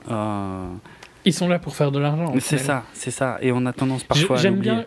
C'est ce que j'ai. C'est ce qu'on. Si tu te rappelles, c'est ce que j'ai dit dans Fantastic Beast. Pour moi, c'est important qu'en dehors de faire de l'argent, il y ait une volonté quand même du réalisateur et du scénariste et du producteur d'amener un produit culturel devant euh, des yeux de spectateurs, mhm. qu'ils aient une envie quand même créative derrière ça, ce qui était complètement absent de Fantastic Beast. Ici, je pense qu'il y a quand même une envie créative, tu vois. C'est juste que c'est soumis à, à, plein de passages chez les producteurs, bah et chez les studios et tout ça qui, bah, qui atténue tout le truc, quoi. Mm. C'est un produit de comité. Tout à fait. On oublie trop souvent, nous les fans, quand, parfois on comprend pas pourquoi il y a des projets qui n'arrivent pas à se concrétiser, pourquoi il y a des films qui voient jamais le jour et tout. Mais c'est parce qu'on oublie tout ce processus en fait, tout simplement. Parce qu'on veut même pas y penser. Plus c'est gros, euh, plus euh, plus il y a de comités. Ah oui, bah oui, en Comité dans le sens plus de barrières et tout ça. Ouais, ouais, on est quand même sur un budget à 110 millions, ce qui est pas mal. Hein. Euh, mhm on est sur du semi-blockbuster, quoi. C'est ouf de dire aujourd'hui d'ailleurs que 110 millions c'est du semi-blockbuster, hein, parce qu'il y a quelques années c'était du blockbuster pur et dur. Du, ouais, du bon blockbuster. Ouais. Euh, ouais, non, mais bon. Je vais, euh, je vais encore. Vu que je suis moins fan du premier, je pense aussi que ça m'énerve moins celui-ci. Bah forcément. Fondamentalement. Ouais, forcément. Je vais mentionner encore, ouais, juste rapidement. Alors ça, c'est vraiment pour le l'Easter egg, hein, quasiment, euh, puisque les geishas, les robots geishas qu'on peut voir dans le film, euh, donc je dévoile rien, hein, c'est dans les trailers, on les voit. En fait, euh, sont interprétés par Rila Fukushima. dont tu te souviens peut-être puisque c'était elle jouait Yukio dans The Wolverine tu sais dans ok c'était elle t'avait pas du tout plu hein, de, de mémoire parce qu'elle avait une coupe de cheveux assez spéciale et et elle accompagnait Wolverine pendant tout le film, mais au final, elle était plus casse-couille qu'autre chose. Euh, bon, bref, voilà, juste pour l'anecdote, c'est elle qui fait les, robots geisha. D'ailleurs, le, visage des robots a été modelé sur, euh, sur son visage à elle. Euh, mais après, il y a des mm, scènes des robots qui ont été faites avec de la véritable mécanique dans le film, des vrais effets mécaniques, mais sinon, derrière, c'est elle. Et j'ai envie de dire, c'est tout, parce que franchement, les autres acteurs, euh, les autres persos, euh, on s'en branle, mais complètement, quoi. ils n'ont aucun intérêt. Ils, ont trois lignes à tout Mais c'est ça, je veux dire, à la limite, tu as le docteur Dalin de chez Anka Robotics qui revient un tout petit peu. Euh, le docteur Osmond, au tout début, on part un peu de, de lui. où il est aussi ce connard, attends, quelque part dans le ma liste. Le CEO, Cutter. Ouais, voilà, voilà, Cutter, voilà, c'était lui que je cherchais. Interprété par Peter Euh, qui ne me dit rien du tout. Ah, qui était dans la suite de 300, bravo. Et, dans High Rise aussi, mais que j'ai toujours pas vu. Ah, bah, qui était aussi dans Blanche-Neige et le Chasseur, d'accord, je comprends mieux. Euh, mais tous ces personnes n'existent pas quoi. On est, le major, le major, le major, le major, le major, le major. Il n'y a, que le major, un tout petit peu le chef Aramaki, euh, un tout petit peu Batou. Et puis. Euh, plus, plus Batou, hein. franchement, c'est un deuxième perso. c'est Batou, c'est tout. Le reste, euh, c'est. Mais le reste est inexistant. À la limite, le troisième perso, pour moi, c'est le docteur, quoi. De, euh, de, hmm. de, Binoche. Et je voudrais, et, et, et, je vais encore pousser un coup de gueule, du coup, par contre, sur Togusa. Euh, donc je sais pas si tu vois lequel c'est. Donc c'est celui qui a, c'est le flic qui fait partie de la section 9 qui a les cheveux un peu mi-longs.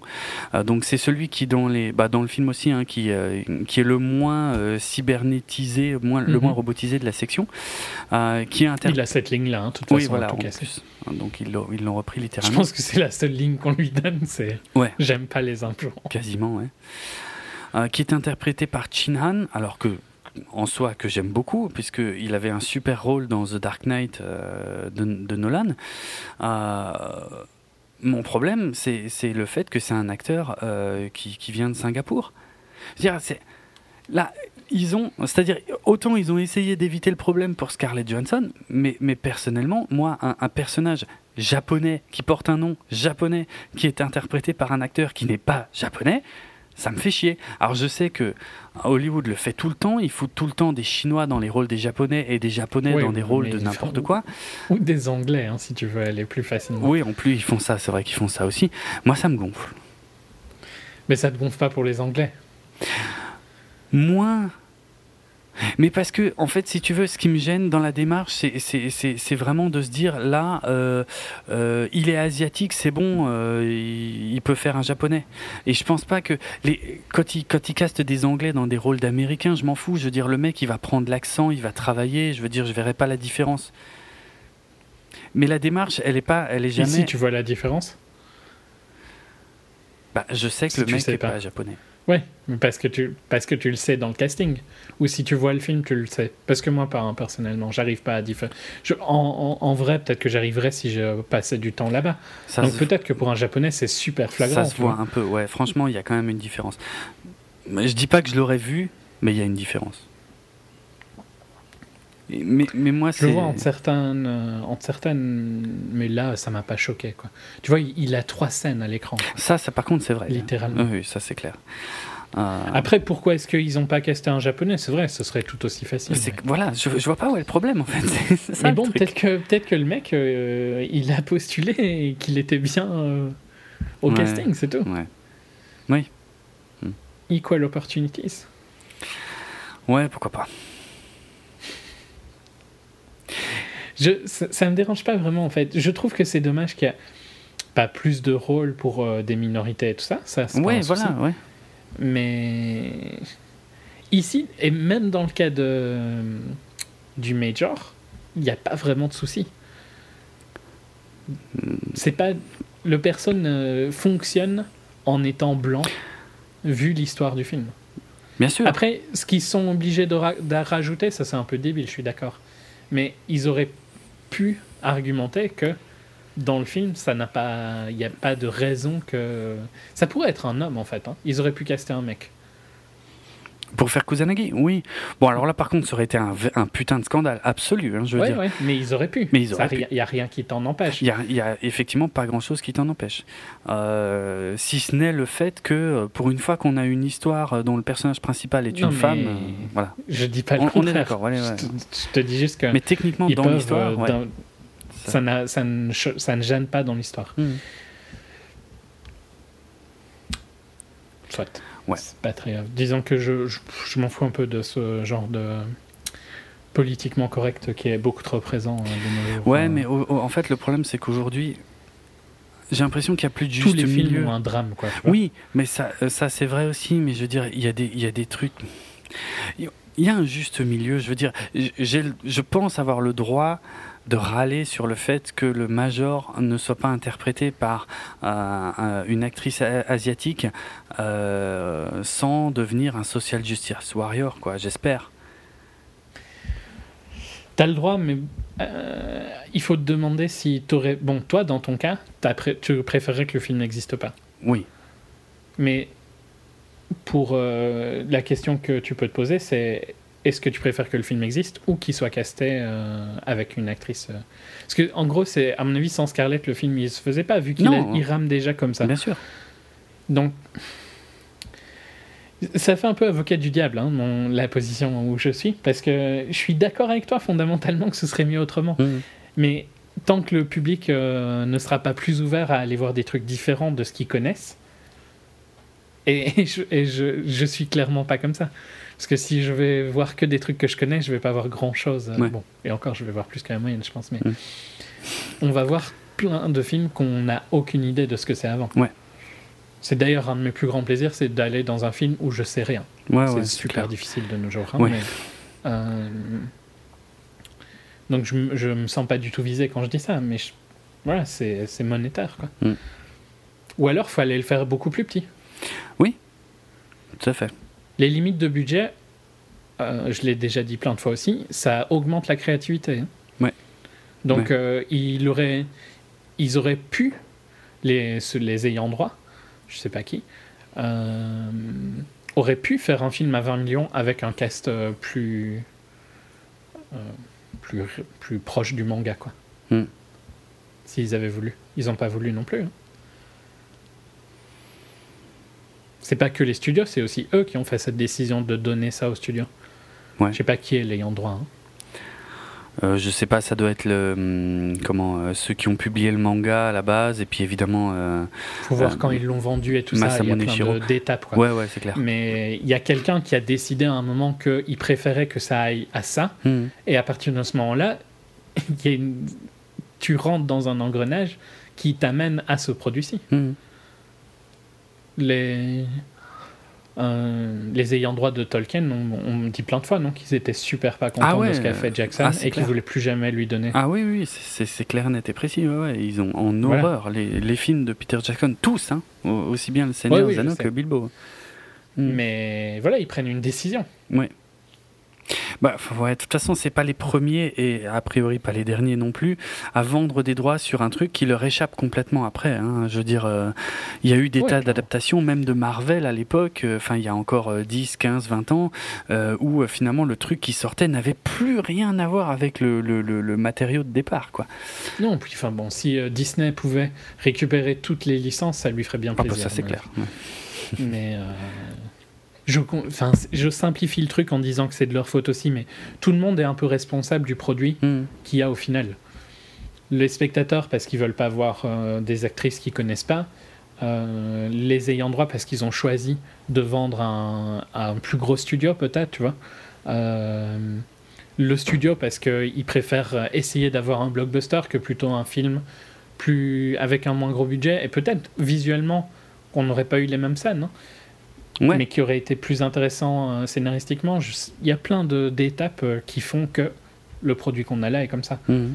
bien sûr. Alors justement, notre avis global sur le produit en lui-même, je, vais te laisser commencer parce que je... Mais je suis très indifférent en fait. Donc mon mhm. avis est... C'est un peu triste parce que le film m'a rien fait quoi. Il m'a pas énervé, il m'a pas spécialement emmerdé. Je trouve que ça va quoi, tu vois. Euh, mais c'est vide. Et c'est assez marrant pour un film qui parle de l'âme et du fantôme de ton âme et tout ça, d'être aussi vide. Euh, après, je l'ai déjà dit plusieurs fois, visuellement c'est quand même vraiment beau. Euh, que ce soit la ville, les plans de la ville et tout ça, le plan sous-marin, j'adore les, les, méduses et tout ça, je trouve que c'est fascinant, mhm. la beauté des méduses. je sais que c'est honteux d'en avoir dans un aquarium, donc je le ferai jamais mais c'est un des rares trucs que j'aurais envie d'avoir chez moi, c'est euh, un aquarium avec une méduse. C'est comme ça que se suicide Will Smith dans un film, si tu te rappelles. Oh putain, euh, non, ça me dit rien. Il a un film, je sais plus quoi. Euh, enfin, soit il a un film et il se suicide en, en rentrant dans l'aquarium. Ok. Qui est gigantesque, hein, forcément, vu que c'est pour une méduse. Hmm. Soit, anecdote. D'ailleurs, j'ai spoilé ce film-là, désolé. Pour on n'a pas dit lequel c'était, donc. Euh, non. Et puis en plus, ça, ne me parle pas, mais on en reparle. Non, ça remonte à au moins 10 ans, hein, je pense. Euh, donc ouais, visuellement vraiment euh, positif. voilà. Après, scénaristiquement et tout ça, ça fonctionne pas du tout. Il y a rien, quoi. Non. Mais c'est plus inoffensif qu'autre chose. Ça, je suis finalement assez d'accord. c'est vrai, il y a que les fans qui vont rager. Sinon, c'est un film complètement inoffensif. Euh, c'est euh, comment s'appelait cette connerie avec Johnny Depp là, euh, qui était, qui parlait aussi un peu de transhumanisme, qui était sorti il y a 2-3 ans, qui était une énorme bouse. Putain, je sais plus du tout. Transcend, non pas transcendance. Si, non? Ouais, transcendance, transcendance avec Depp? Ouais. Sur l'IA. Ouais, ouais. Ouais, ouais, C'était Transcendance, ok, bah voilà. De, du, du DP de Nolan. Ouais, exact. Euh, bah, par exemple, ouais, non, Ghost in the Shell est infiniment meilleur que, que Transcendance, quoi, je veux dire, et, plus intéressant, et plus, plus travaillé, euh, euh, tout ce que tu veux, je veux dire. Il t'énerve pas, hein, Ghost in the Shell. Bah, ah, Mais... Ça, par contre, ça dépend. ça, oui, ça dépend de ton mais il t'énerve par rapport à, à, En faisant des comparaisons. Transcendance est excessivement con. Oui juste euh, en étant lui-même. Quoi. Euh, Ghost in the Shell est vraiment. C'est rien. mais ça, je suis d'accord. Moi, je, moi je, on je te l'ai dit quand on a fait le HS, vu que je l'avais déjà vu, mm. enfin le débrief, pardon, euh, l'habitude. on aurait pu le mettre dans un débrief, moi ça me dérangeait pas. J'ai pas grand chose à, dire sur lui. c'est toujours mon avis de là maintenant, tu vois. Je mm. trouve qu'il y a rien d'important en fait dans ce film. Mais j'ai pas trouvé que c'était euh, atroce non plus. Non, c'était pas atroce. Tu as tout à fait raison.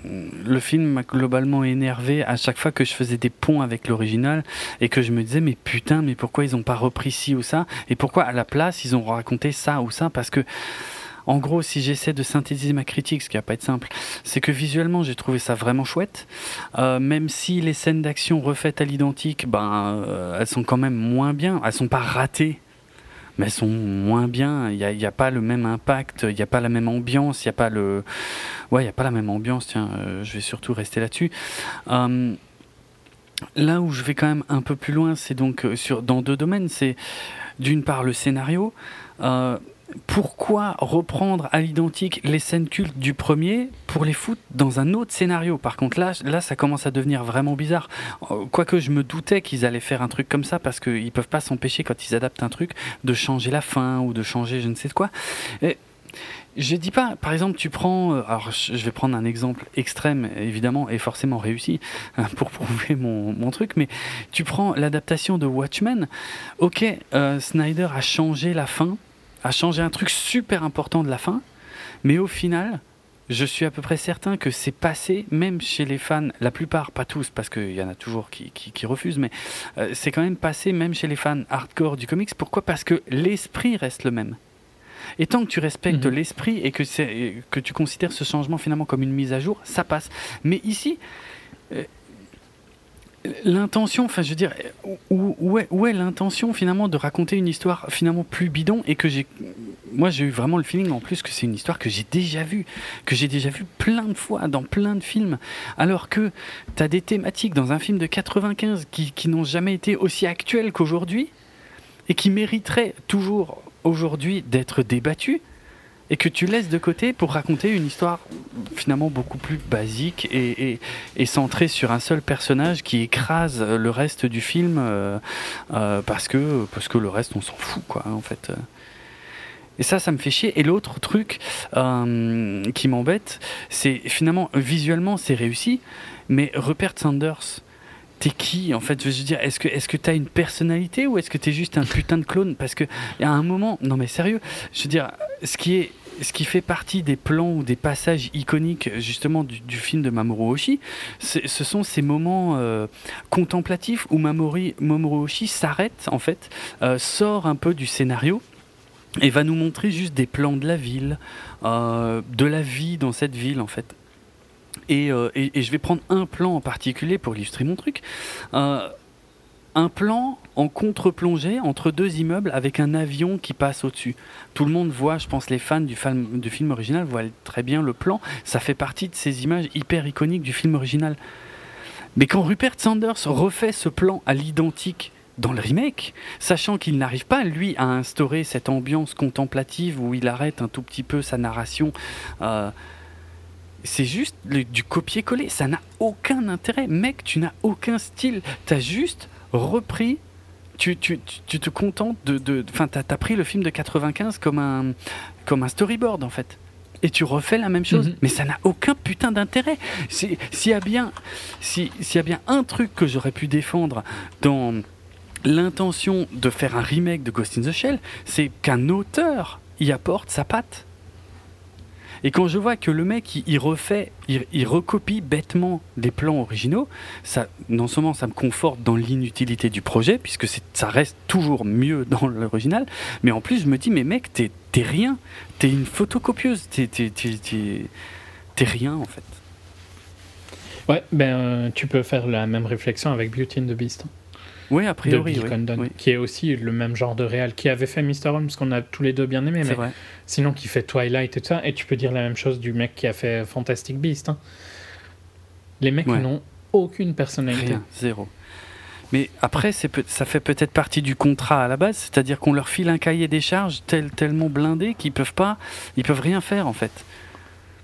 Mais après, tout dépend. Je trouve que c'est facile de dire ça. J'en sais rien, ouais, mais j'en suis pas sûr. Hein. Parce que tu vois, euh, je pense que par exemple, le contrat euh, de Vogt Roberts, c'était ça le nom de, du mec euh, de Kong? Il me semble, devait aussi être assez blindé, quoi, tu je vois. pense. Ou bien celui de Gareth Edwards, c'était Edwards pour Godzilla. Oui.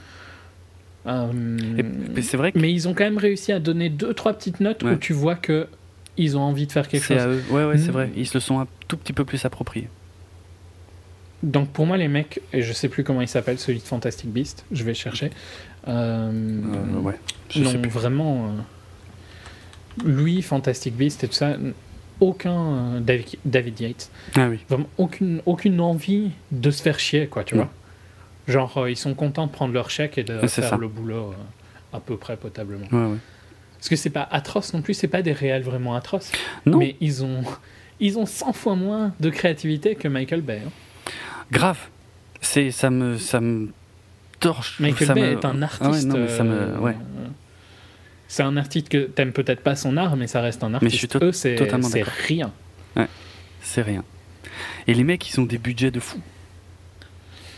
Ouais. C'est incroyable. Ouais, non, c'est clair. Mais il y a un vrai souci avec ça. Hein. Oui, parce que je pense qu'avant, il y avait des, des, gens comme ça, mais ils avaient quand même une volonté. Euh, c'est là où je trouve ça triste, en fait. C'est qu'il n'y a pas de volonté. D'ailleurs, dans Ghost in the Shell, à mon avis, il y a une volonté du DP ou de quelqu'un, en tout cas, pour donner ce visuel-là. C'est vrai. Parce que sinon, je vois pas de qui ça vient. Mmh. Euh, j'ai l'impression qu'avant, ils avaient quand même plus une volonté de. Ouais. De... Quand ils avaient un contrat, ils essayaient quand même de mettre un petit peu leurs pattes, quoi. Mmh, Peut-être que j'espère trop. Non, mais j'ai aussi C'est le même euh, d'épée que de transcendance pour enfants. Ah ouais, en plus Ah bah, bravo. euh... enfin voilà. Je... Bah, c'était pas moche euh, visuellement, hein, Transcendance. Ouais, enfin, il y avait rien de fou non plus, hein, parce que c'était filmé dans le désert. Des plans, euh, ouais, voilà, il y avait deux trois plans qui étaient pas atroces. C'était très très coloré comme Pfizer pour le coup. Ouais. Trop bleu quoi. Ouais, un peu, un peu bleuté. Tu peux le trouver dans tous les Nolan à cause de lui.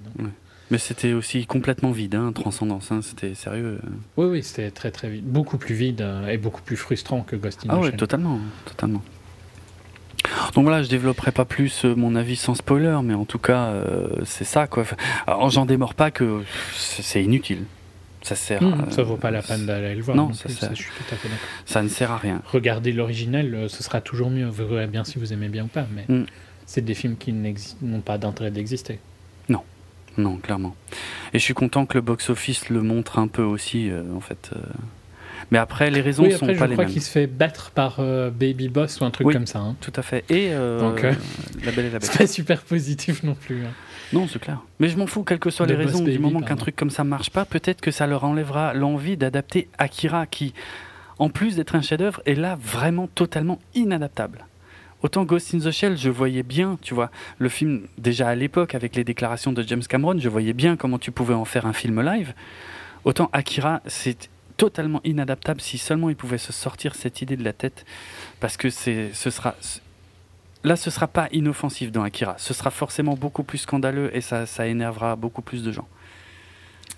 Puis je pense que le public américain n'est pas spécialement un public animé. Hein.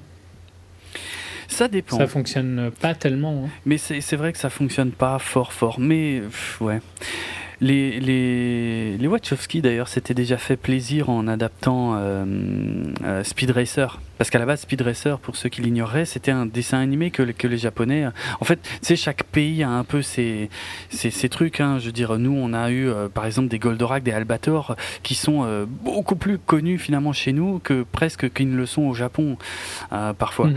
Mhm. Par, par, contre, ouais, un truc comme Speed Racer, c'était hyper culte aux États-Unis et les, et les Wachowski en ont fait une adaptation live que je trouve d'ailleurs absolument parfaite parce que c'était impossible d'adapter un truc aussi euh, délirant euh, bah, de façon euh, sérieuse. Enfin, et puis les Wachowski avaient ce talent, en tout cas, qui leur permettait de faire ce qu'ils voulaient avec l'image. Mais ah tiens, et ça me fait penser encore à un truc à propos de Ghost in the Shell, c'est en 95, c'était encore une fois quand je buvais les paroles de James Cameron, j'essayais de m'imaginer le truc, mais il y avait un défi, il y avait un vrai défi technique.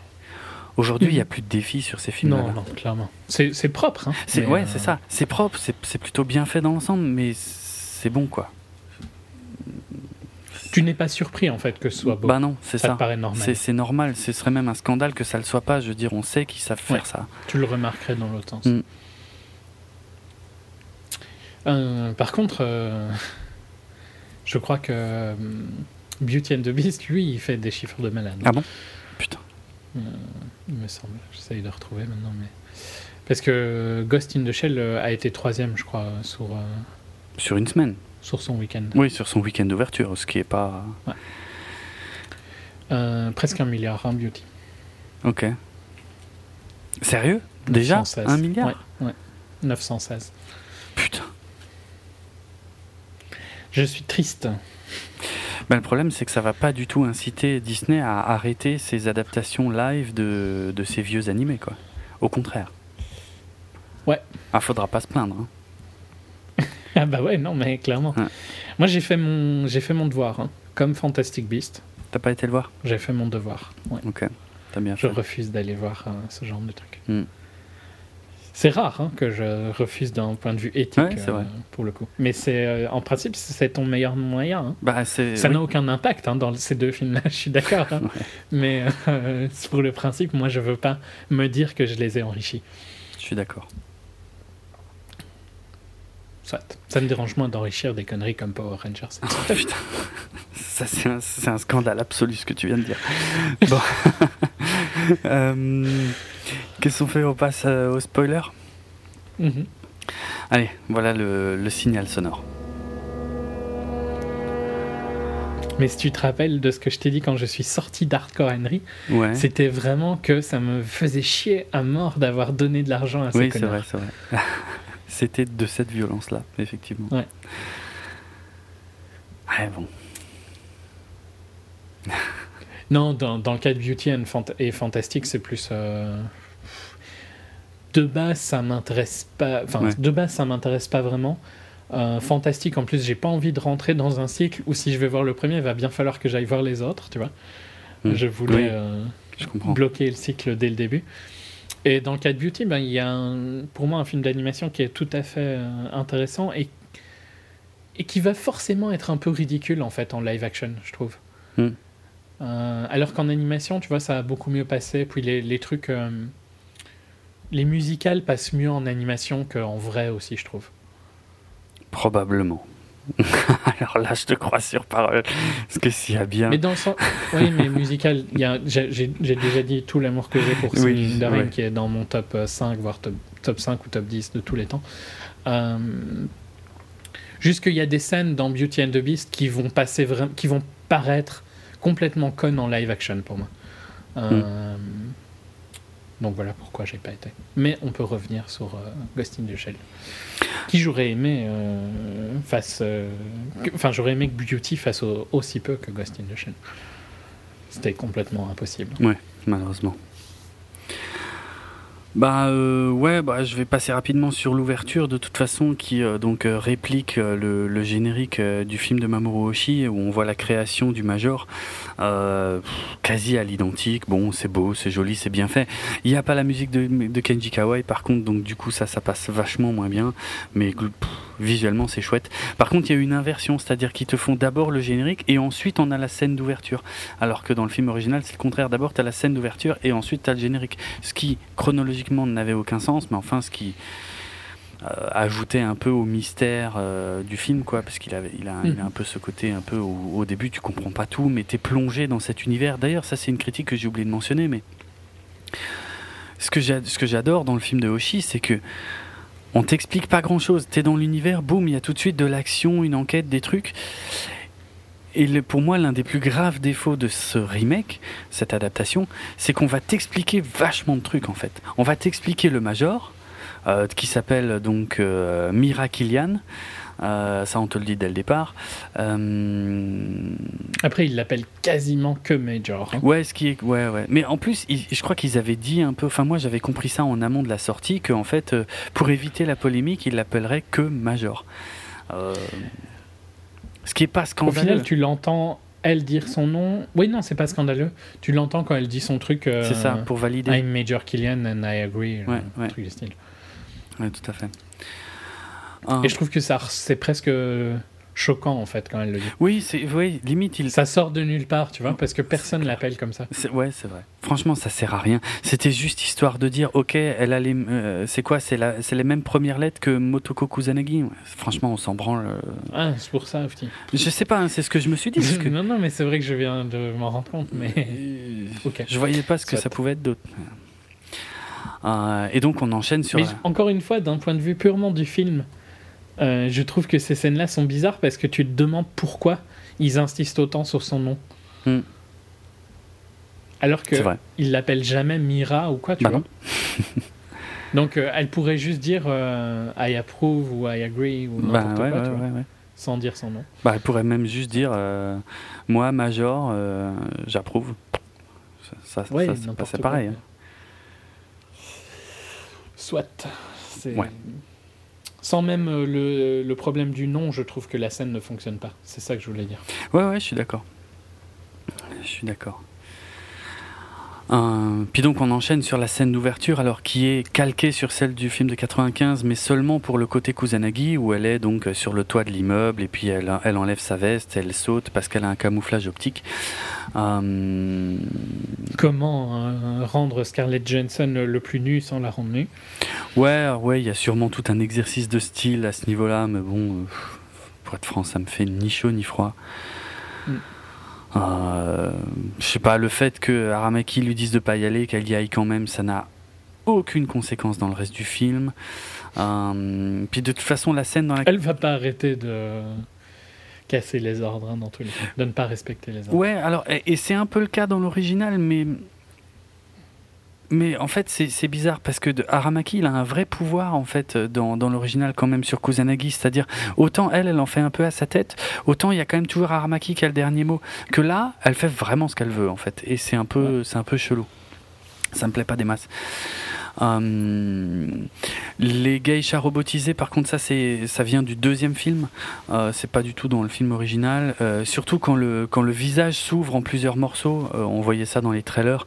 Ça, c'est clairement une image issue des, des seconds films. Le docteur Osmond qui se fait défoncer, qui est interprété par Michael Wincott, un acteur que je, que je surkiffe parce que pour moi il a joué un des meilleurs méchants de tous les temps dans The Crow bon, qui ici euh, ne survit pas à la scène d'ouverture. Enfin, je voulais juste le mentionner. Ce qui me pose problème, enfin, ouais, je sais pas si c'est vraiment un problème, mais dès le moment où elle traverse la baie vitrée. Il y a un truc par contre. Euh, pourquoi est-ce que le un companion bot à quatre jambes euh, comme ça, ils font quoi Parce que bon, c'est des robots sexuels, les, ces trucs-là. pourquoi est-ce qu'ils se transforment en araignée géante ça, c'est. C'est quoi la logique que ça devienne une araignée géante? C'est utile dans quel cas Parce que. J'arrive pas à comprendre la logique de pourquoi ce robot peut faire ça. Je pense qu'il est vraiment pas censé le faire à la base. Que c'est bon. Après, c'est purement visuel. Hein, c'est juste que c'est pour bien montrer qu'il est hacké et pour lui donner une apparence plus flippante, mais en dehors de ça. Oui, mais enfin, ça n'a aucun sens. Non, non, on est d'accord, ça n'a aucun sens. Parce que le sens qui change euh, sa bouche pour qu'il puisse euh, hacker, euh, à la limite, ça, c'est logique, tu vois. Mais pourquoi ils ont pris le temps de lui reconstruire tout encore? Ah, Je pense que c'est, purement visuel. Oui, mais enfin, visuel, si ça n'a aucun sens, moi, ça m'énerve. Hein. Bah, là, là j'ai envie de dire, dans l'exorciste, quand t'as Megan qui descend les escaliers à l'envers en, en mode araignée, ça provoque quoi comme réaction? Déteste l'exorciste euh, vu que ça me fait vraiment peur. Donc ça la réaction qui doit euh, qui doit fonctionner, mais je pense que ça va pas au-delà de ça, hein, l'intention. Oui, mais sauf que il y a un côté, elle se met pas juste en araignée, genre elle recule pas en gardant une forme humaine. Mhm.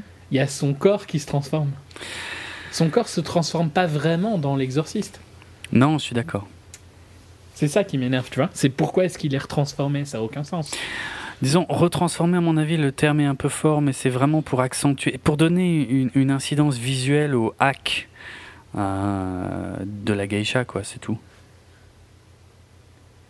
Mais je suis d'accord que c'est. Je parle quand elle se fait attaquer et qu'elle recule, tu vois. Ouais, ouais, ouais non, mais je suis d'accord. Là, t'es d'accord qu'elle a quatre jambes d'un coup, quoi, qui sortent de nulle ouais, c'est un peu bizarre, ouais, ouais. Ouais, bah pour un compagnon bot, ça n'a pas vraiment de sens qu'elle ait, qu'elle ait ce corps-là, quoi. Totalement d'accord. Ok. Moi, ça m'énerve, hein, ça. Ça m'a énervé dans le film. Ça n'a pas l'air de t'avoir choqué. Non, non, mais parce que je pense l'avoir déjà vu euh, justement dans Ghost in the Shell 2. Euh, il y, a des trucs dans le même genre. Et en plus, comme je l'ai revu tout récemment, il me semble vraiment qu'il y a des trucs dans le même genre. Où il y a des bots qui prennent des formes inhumaines. Euh, donc, ouais, non. Alors, il fallait, je trouve, s'il voulait que ce soit bien écrit, il fallait m'expliquer pourquoi. Hmm. Dans le sens, tu vois, pourquoi ils l'ont modifié pour euh, X raisons, hmm. mais il n'y a, pas de, a pas ce dialogue-là. Ils disent qu'ils l'ont modifié, hein, mais ils parlent principalement de ses capacités de hacking et tout ça. Oui, oui. C'est un détail, hein, c'est juste euh, sloppy, quoi, hmm, pour moi. moi, tu vois, ce qui m'a plus alors je sais pas gêné, le mot est peut-être un peu fort, mais dans la scène d'ouverture, c'est que dès que le major euh, traverse la vitre, arrive avec deux flingues dans les mains, commence à courir à moitié sur les murs, là je me dis ok, il y a un souci, c'est le serpent qui se mord la queue, parce que clairement, on est dans du post-Matrix, visuellement parlant. Et c'est pur Matrix. Bullet time euh, à, un souhait. Et c'est ça, et en fait, et, tout en adaptant un truc qui a inspiré Matrix. Donc, euh, ça me gêne que ça se voit autant en fait. Je veux dire, euh, encore une fois, est-ce qu'il n'aurait pas mieux valu prendre un autre parti visuel euh, que de refaire du simple post-Matrix qu'on se bouffe depuis 15 ans euh, avec plus ou moins de succès? Parce que ça reste un style que j'aime beaucoup en plus, hein, à la base. Mhm. mais qui a été tellement essoré que quand c'est fait sans inspiration particulière, bah là, ça me saute aux yeux et je me dis, ok, c'est juste du post-Matrix. et ça me gêne, ça me fait chier. Ouais, je suis d'accord. C'est c'est super visible, mais c'est visible dans presque tous les combats hein, qu'on est dans du post-Matrix. Ouais, à fond. À fond. Euh, bah, enfin voilà, en gros, hein, pour la pour la scène d'ouverture. Euh, ah si, j'ai pas trop aimé le fait que, en plus, euh, Enfin, c'est discutable. Quand elle est sur le point de se faire descendre euh, en interrogeant un des bots, et puis c'est Batou qui la sauve. Bon, c'est un peu le rôle de Batou, mais d'un autre côté, je trouve que ça affaiblit le Major. Et ça, j'aime pas, parce que le Major, normalement, est quand même suffisamment badass pour se débrouiller sans personne. Et ça, je trouve, on affaiblit le perso dès le début, c'est très con. Ouais, mais il est faible pendant pas mal de scènes, oui, je trouve. Mais oui, voilà. Et donc, voilà, oui, le problème, il est plus là, c'est que ça revient, en fait, plusieurs fois. Euh, et, ça, pareil, ça, montre une incompréhension totale du personnage d'origine, en fait. Parce que hum, elle se fait capturer à un moment et tu te dis mais comment est-ce que tu t'es fait capturer? Ouais, ouais, ah ouais, ouais, putain ça c'est atroce, ça n'a aucun sens. Ah ouais. Au fait, j'ai le nom du film de Will Smith, je sais pas si je le dis. non, oh, il vaut mieux pas, non. Non. Voilà. je te le dirai après si tu es curieux. Euh, tiens, moi j'ai un easter egg par contre. Vers le début du film, dans un des plans d'ensemble de la ville, on peut voir un logo de la Paname. Alors je sais pas si, tu comprends la, référence, euh, mais c'est forcément euh, une référence directe à Blade Runner, puisque la Paname fait partie de ces marques. je sais pas si tu connais la malédiction Blade Runner, on parlera de Blade Runner plus tard dans l'année, mais enfin ça je peux déjà le dire maintenant. Euh, oui, les marques qui sont dans Blade Runner n'ont pas c'est ça, c'était le meilleur avenir. Bah c'est ça, la plupart en fait étaient vus. À part Coca-Cola, c'était c'était euh, donc c'est surtout Panam et euh, l'autre c'était Atari.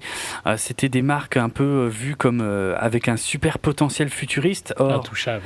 Et intouchable. Or c'est des c'est des grosses boîtes qui ont fait des faillites assez retentissantes. Et on a appelé ça un peu la malédiction Blade Runner. Et bref, ils ont recasé donc une, euh, une pub Panam, en tout cas là au début de Ghost in the Shell, en, hommage à Blade Runner.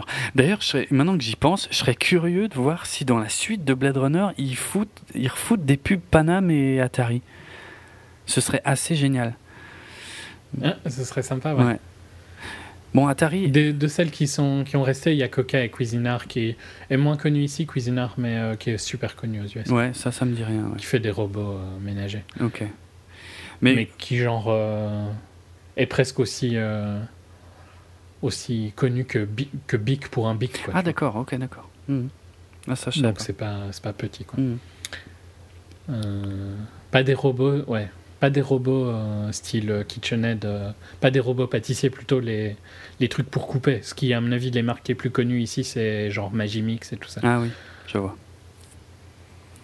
Soit c'est un détail, mais c'est vrai qu'il n'y a pas beaucoup de marques. Euh, et puis même les marques. Mais bon, je peux comprendre que quand il a fait Bell Runner, ça paraissait incroyable que genre les téléphones et tout ça, hmm. genre Bell, disparaissent. ouais comme ils l'ont fait. tout à fait. Ah oui, il y avait Belle, ouais, ouais. Euh, ah, mais j'aime bien en tout cas ce. C'est pour ça aussi que, que, Blade Runner est un objet unique parce que c'est un. C'est le monde futur, mais d'une certaine époque en fait. Je trouve ça assez classe. Euh, bref, comme dit, on en reparlera probablement euh, plus tard dans l'année. Ouais. Bon, en tout cas, voilà. Après, c'est assez euh, logique dans le film. Hein. Les, les ont été piratés. Euh, il faut enquêter. Euh, on a cette la corporation Hanka qui est très importante dans dans ce film. qui n'apparaît pas dans les films précédents, mais je jurerais pas que c'est pas dans les mangas, donc je sais pas s'ils l'ont inventé ou quoi, mais bon, bref. Euh, par contre, moi je vais rester plus sur les easter eggs parce que je les trouve plus sympas. Euh, il y a un moment, il y a Batou qui achète de la bouffe pour des chiens parce qu'il nourrit des chiens dans la rue. Euh, donc ça, c'est un peu une reprise de ce qu'on voit dans le deuxième film animé où Batou achète de la bouffe pour chien et nourrit son chien, son basséhound, parce que euh, est-ce que je l'ai dit maintenant, je sais plus. Est-ce que j'ai déjà Oui, tu l'as dit. J'ai parlé des basséhounds, ouais, voilà. Donc euh, on peut voir d'ailleurs très très brièvement, hein, faut pas le louper, euh, dans là le nouveau Ghost in the Shell, un, un, hologramme géant publicitaire dans la ville avec une tête de basséhound, mais aussi parmi les les, les, les clébards qui nourrissent dans la rue, en fait, il y en a deux trois qui sont, je sais pas, de race indéterminée ou en tout cas que moi je connais pas, et il y en a un euh, qui est un Basséhound, mais euh, par contre assez jeune parce qu'il a, à mon avis. Euh, Basséhound, pour ceux qui ne verraient pas du tout, c'est le chien TéléZ, on va dire. Ça, c'est un truc qui va parler tout de suite à tous les Français. Pour toi, ça veut probablement rien dire ce que je suis en train de dire, mais voilà. le chien TéléZ, c'est ça le Basséhound. par contre, il a une tête tout choupi, comme si un Basséhound adulte, ça avait pas une assez bonne tête. bref, ça, ça m'a un peu gonflé. Mais en tout cas, au moins, ils ont pensé à mettre des Basséhounds. C'est déjà ça. Par contre, autre truc qui m'a gonflé, Batou n'a pas ses implants cybernétiques au niveau des yeux. Et, à un moment, moi j'avais le doute. Il les aura assez vite. Bah ouais, ouais, il les aura vite. Mais moi j'ai eu un doute. Je me suis dit, mais attends, je suis débile ou quoi? Il me semble bien qu'il les avait dans les trailers, les trucs comme ça. Et en fait, après j'ai compris. Et tu vois, ça, je trouve ça complètement artificiel. J'en ai rien à foutre qu'ils essaient de trouver une raison. Enfin, qu'on m'explique pourquoi il les a, sachant que dans ce monde, tout est normal. Bah, bref. Tout le monde a des trucs. Ouais, On, y, on y reviendra après. Euh, encore une fois, par contre, un problème d'écriture, c'est, enfin à mon avis, c'est quand euh, quand ils vont chez Hanka Robotics, euh, ils vont à la fois enquêter sur, enfin tu me diras non, ça tient peut-être plus la route que ce que j'allais dire. Ils vont enquêter sur les geishas détraqués, mais ils vont aussi faire réparer Kusanagi qui se fait réparer de son poignet où elle était mhm. très légèrement blessée. Mais pareil, ça, ça m'a gonflé parce que elle est censée être blindée, mais bon, bref passons, c'est dans l'animé. Euh, en fait, ça nous permet juste d'avoir de, l'exposition avec Juliette Binoche, quoi. Mais bon, que, je, trouve que c'est pas les meilleurs passages du film, donc. Euh. En fait, je trouve que ça mélange deux choses. Hein. C'est super bizarre. Ça, continue à affaiblir. Euh, merde, elle s'appelle pas. Le Major. parce que ça montre qu'elle est blessée et puis ça nous fait de l'exposition un peu gratuite et surtout ça nous ça casse un peu le rythme de l'enquête quoi. Oui, oui. Ouais, c'est, je, vais, je vais chercher loin. là, mais j'avoue, euh... pinaille. Ouais, là, là, je trouve que c'est pas, c'est pas choquant. Hmm. Mais par contre, c'est pas, c'est pas non plus super intéressant. Hein. Non, mais c'est ça, ouais. C'est pour ça que ça me, ça, ça m'embête. Après, le major qui veut faire un plongeon dans le corps donc de la. Euh, Geisha. Geisha, merci, putain des, tu sais que des fois ça me fait flipper, des, mots comme ça, impossible de les retrouver. Fais gaffe en plus parce que Alzheimer jeune c'est violent. Bah, ouais, ouais, non, mais je. Je vieillis tout simplement, je crois. Et c'est moche. Crois-moi, la vieillesse c'est un naufrage. Je dis ça à 37 piges, tu sais, le mec, pas du tout gonflé. euh... c'est, je sais pas à quel âge euh, on commence à se dire putain, euh, c'est c'est dur. Je crois que c'est vers 27-28 ans que je me suis dit merde. Ah bah t'as pas fini, hein, parce que ça s'arrange plus. Hein. Non, non, mais c'est de pire en pire, hein, je remarque. On, doit, ça doit être vraiment atroce pour quelqu'un qui nous écoute et qui, euh, qui est plus âgé, parce que... À fond. Ça, ça paraît vraiment arrogant jeunesse, quoi, je pense. On doit passer pour des petits cons, là, ouais, c'est clair. Désolé. Euh, mais je pense que tout le monde hein, passe à ces étapes-là. Euh. Et puis alors, on, on se rappelle de on sera, quand, quand tu auras 50 ans, tu te diras à 37 ans, j'étais quand même jeune. Ouais, c'est clair. c'est humain. Euh, donc le major qui veut plonger dans le corps pour aller voir ce qu'il y a dedans et le fait que ça inquiète Batou, bon bah ça c'est un rappel à, euh, au film de 95, hein. d'ailleurs le passage où ça commence à vraiment devenir euh, assez génial. Euh, l'espèce de docteur qui fume des clopes et, euh, et dont les yeux euh, se déboîtent pour brancher un truc à la place, ça c'est euh, une reprise quasi littérale d'une scène de, du 2 par contre, où ils sont où Batou va interroger donc justement la nana qui s'occupe de la maintenance des, des robots geisha. Donc tu vois, c'est assez marrant ce mélange entre le 1 et le 2, machin, mais le problème, si, s'ils avaient au moins repris l'histoire, c'est pas le cas. Bref, donc elle plonge dans le corps euh, jusqu'à ce qu'elle voit, euh, je sais pas, un espèce de mec qui a l'air de tirer les ficelles. Allez, on va se permettre ce jeu de mots par rapport au. Oh, visuellement, il ouais, mais visuellement ça rend super bien. Oui, c'est. On peut dire maintenant le nom parce qu'on l'a toujours pas dit. Oui, c'est vrai, c'est Cousé. Mais euh, je trouve que tout le visuel autour de Cousé et l'interprétation de Pete fonctionne pas mal du tout. C'est pas trop mal, c'est vrai. Sa manière dont il bouge, dont il parle et tout ça, mhm. c'est intéressant. personnage de Cousé. On sent qu'il a du vécu, quoi.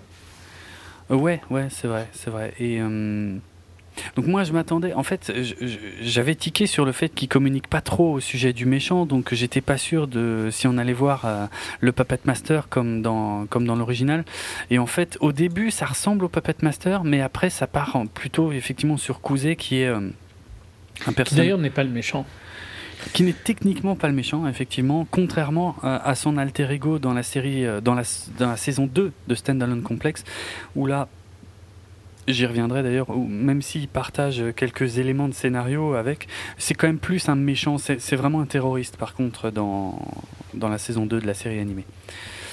Bref, elle plonge, ça se passe évidemment mal, elle bug, et ça, ça m'a énervé aussi parce que il y a Batou qui lui dit si ça déconne, je te débranche. Et dès que, dès que ça déconne, tu vois, tu vois Batou qui gueule, qui dit arrêtez, arrêtez, arrêtez. Mais genre, il lui faut un temps fou avant de la débrancher, quoi. C'est très mm. con. Ça, ça correspond pas du tout au Batou euh, que ça devrait être. Ouais, ça, ça fonctionne pas trop. Mm.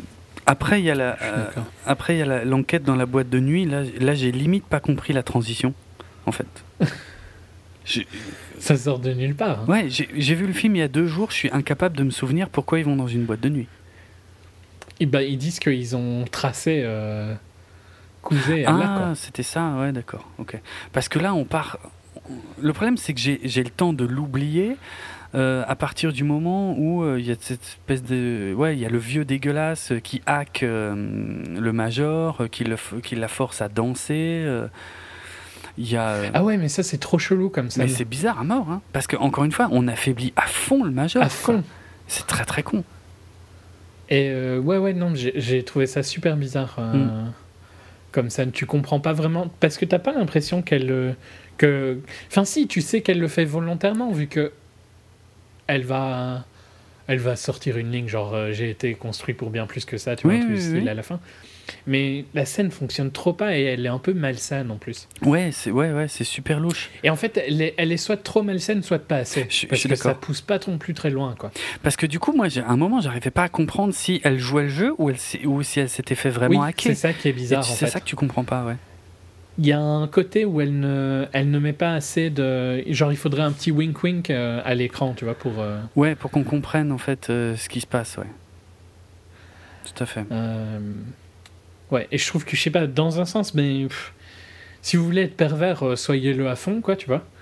Euh, et sinon, euh, virez cette scène, bah oui, qui sert à rien. Qui sert à rien, oui. Alors du coup, je vais plutôt, plutôt parler d'un petit easter egg, puisque pendant ce temps-là, Batou, qui perd le contact, mais qui, qui ne réagit pas du tout au fait... Qui se stresse pas ouais, trop. ce qui est complètement débile. lui, donc, il va se faire servir au bar, et euh, il se fait servir par un, barman avec un bras euh, mécanisé, ce qui n'est pas du tout euh, bizarre hein, dans cet univers, sauf qu'il semblerait que ce soit une référence en fait à un personnage qui s'appelle Rats dans, le, dans le roman Neuromancer ou Neuromancien de William Gibson, qui est qui est paru donc en 1984 et qui est considéré comme euh, l'une des, enfin, l'une des plus grandes influences du mouvement euh, cyberpunk. Donc euh, mouvement, on est en plein dedans là, hein, dans le cyberpunk avec avec Ghost in the Shell. donc voilà, il y a un personnage barman avec un bras mécanisé dans, dans Neuromancien et et ce serait une référence à ça. Mais sinon, si on veut revenir à des trucs qui n'ont aucun sens, pourquoi il laisse rentrer Batou?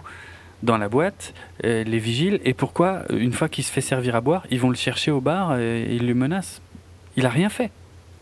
Mhm. Ça n'a pas de sens. C'est juste histoire de, de, pouvoir mettre en scène une baston, quoi, et une simili-fusillade. Ouais. Qui tu la vois à l'écran, mais tu t'en fous. Bah complètement, oui, parce que je veux dire, y a, les enjeux sont pas clairs, euh, les persos, tu t'y es pas encore attaché, euh, le major a l'air plus faible que Batou. Euh, Et tout ça pour qu'à la fin, elle sorte et qu'elle voit ce, petit kiosque qui la hante et sans qu'elle sache pourquoi. Et juste avant que ça explose. Alors ça, pareil, elle protège Batou, tu sais, elle le met en arrière. Genre Batou, il a mhm. besoin d'être protégé, n'importe quoi. Il a, encore une fois, bah, plus qu'elle quand même fondamentalement. Cette scène-là me gêne pas trop, dans le sens où elle le pousse parce que elle, c'est un robot quoi. Lui, il reste quand même humain. Ben non, franchement, euh, enfin, mais moi le problème c'est que j'ai le passif de l'animé où, où, Batu et Kusanagi ont, le même corps quasiment. Oui, mais alors qu'ici, il est plus montré comme un humain. Hein. Mais c'est ça, mais c'est ce que je disais, c'est que en fait là, ils essaient de donner du background en fait à Batu, ce que je trouve complètement nul. C'est-à-dire, j'ai tout de suite compris que l'explosion euh, servait au fait que euh, ils vont justifier ces implants à la place des yeux, quoi. Sauf que c'est nul. dans le sens où. Mais là, là c'est parce que c'est nul parce que tu fais une comparaison. Ouais, mais pas seulement. Pas seulement dans le sens où, si tu regardes bien la, la, la, séquence où il découvre euh, ses yeux, ses nouveaux yeux, je passe sur la scène où on voit euh, Kusanagi qui se fait reconstruire euh, de nouveau par Juliette Binoche, où elles ont des dialogues d'exposition pas franchement transcendants. Hmm. Moi, ce qui me choque sur Batou, c'est que il a eu. Et tant qu'à la reconstruire, foutez-lui un peu de Kevlar ou quelque chose. Ouais, ça, oui, oui, aussi, déjà. Mais euh, Batou, il n'y a que les yeux qui ont brûlé, rien d'autre. Je veux dire, littéralement, même ses cheveux, ils ont rien. Oui, oui. Non, oui, c'est vrai que ça, je suis d'accord avec toi que ça, ça fonctionne pas. C'est nul. Mais par contre, je trouve que le fait qu'elle le pousse pour le protéger, si tu vas dans le film frais, tu penses qu'il est humain. Hein. Ouais, ok, je peux accepter ça. Donc euh, après, je suis d'accord que il se protège les yeux instantanément. Tu comprends pas trop pourquoi. Enfin, pas qu'il se protège les yeux, mais il met sa main sur les yeux instantanément. Tu Tu comprends pas trop pourquoi. Il devrait plutôt être brûlé de dos ou quelque chose, je pense. Euh. Mais il a même pas de brûlure sur le visage. Il a rien du tout. même sa coupe. D'ailleurs, j'aime pas du tout sa coupe de cheveux parce que c'est vraiment c'est Guile de Street Fighter 2. Hein. C'est-à-dire, c'est vraiment les cheveux droits en l'air. Euh, tu lui faisais les cheveux un peu plus courts, ça lui faisait une coupe à la brosse normale, ça passait aussi bien. Hein. Euh, pas, besoin d'avoir l'air ridicule comme ça. Ou alors carrément une queue de cheval comme dans, comme dans Ghost in the Shell 2. Euh. Bref. Y a, ça, c'est les moments où j'ai presque plus l'impression de voir du cosplay qu'une que, qu'une adaptation en eh film. quoi. Hmm. Euh, parce que je suis désolé, les, scènes où, tu as euh, donc euh, Kusanagi qui, chez elle, par exemple, se regarde dans le miroir. Alors, c'est pas un vrai miroir dans le sens où, tu sais, il y a. elle est inversée, en fait. Elle se. Putain, comment je vais expliquer ça? Elle se regarde, mais en fait, elle se voit pas comme dans un miroir, elle se voit inversée par rapport à un miroir. Donc, elle se voit telle qu'elle est vraiment, puisque quand on se regarde dans un miroir, on voit. L'image est inversée. Tu vois ce que je veux dire? Donc, Elle regarde plus comme une photo. Ouais, c'est plus un hologramme d'elle mais dans le bon sens en fait. Et après, elle va se promener en ville et puis elle va dans des, dans, je sais pas trop d'ailleurs ce que c'est, une espèce de, de, de, lieu de passe ou je sais pas quoi. J'ai rien compris à ce passage. Hein. Pourquoi elle va voir cette ah, nana? Pourquoi? Trop chelou hein, ce truc-là. Ouais. C'est dans le trailer même hein, sans Alors justement, et euh, tu parles du trailer, c'est important parce que et justement il y a un passage du trailer qui n'est pas dans le film. Ok. Parce que là, je rappelle plus. Là, elle, demande à la nana. Enfin, en fait, elle, veut toucher la nana parce qu'elle est globalement humaine. Enfin, j'imagine que c'est ce qu'on est censé comprendre. Ouais, Bah oui, non, mais elle lui demande si elle est humaine. Mm, voilà, ok. Avant J'étais plus sûr. Or, dans le trailer, on, les voyait s'embrasser aussi toutes les deux. Ok. Et ça, ils l'ont viré du film. Et pourquoi? Mm. Parce que ça, si je peux aborder une autre thématique euh, courante là ces derniers temps, c'est tous ces studios là qui nous font qui nous font des annonces. Ouais, dans tel ou tel film, il va y avoir un personnage euh, bi, lesbien, queer, je ne sais quoi. Euh, et en fait, et, d'ailleurs, je crois que c'est le cas dans La Belle et la Bête, puisque comme on l'a pas vu ni toi ni moi finalement, autant l'aborder là. Si j'ai bien compris, Disney se prend un backlash dans le sens où c'est tellement finalement timide dans le film que c'est juste un effet d'annonce et que, enfin, c'est juste du marketing. mais c'est pas purement Disney, je pense, qui a lancé le truc quand même. Hein. Non, c'est plus des gens qui ont râlé qu'il y avait un perso gay alors qu'il a toujours été ou un truc du style, il me semble. Enfin, ouais, il y, a eu de ça, y a, mais, mais moi ce qui me choque, c'est aujourd'hui ces studios qui, qui s'en servent maintenant comme d'un argument marketing pour probablement attirer euh, une partie du public Et, au final, dans le film, c'est un pétard mouillé complet, quoi. Il y avait déjà eu ça avec le troisième Star Trek, euh, euh, à propos du personnage de Sulu, il l'avait annoncé, puis tu vois le film, bon, bah, il est en couple avec un mec, ok, tant mieux, tant pis, je m'en fous, ça, change que dalle. en fait, ce qui m'énerve, c'est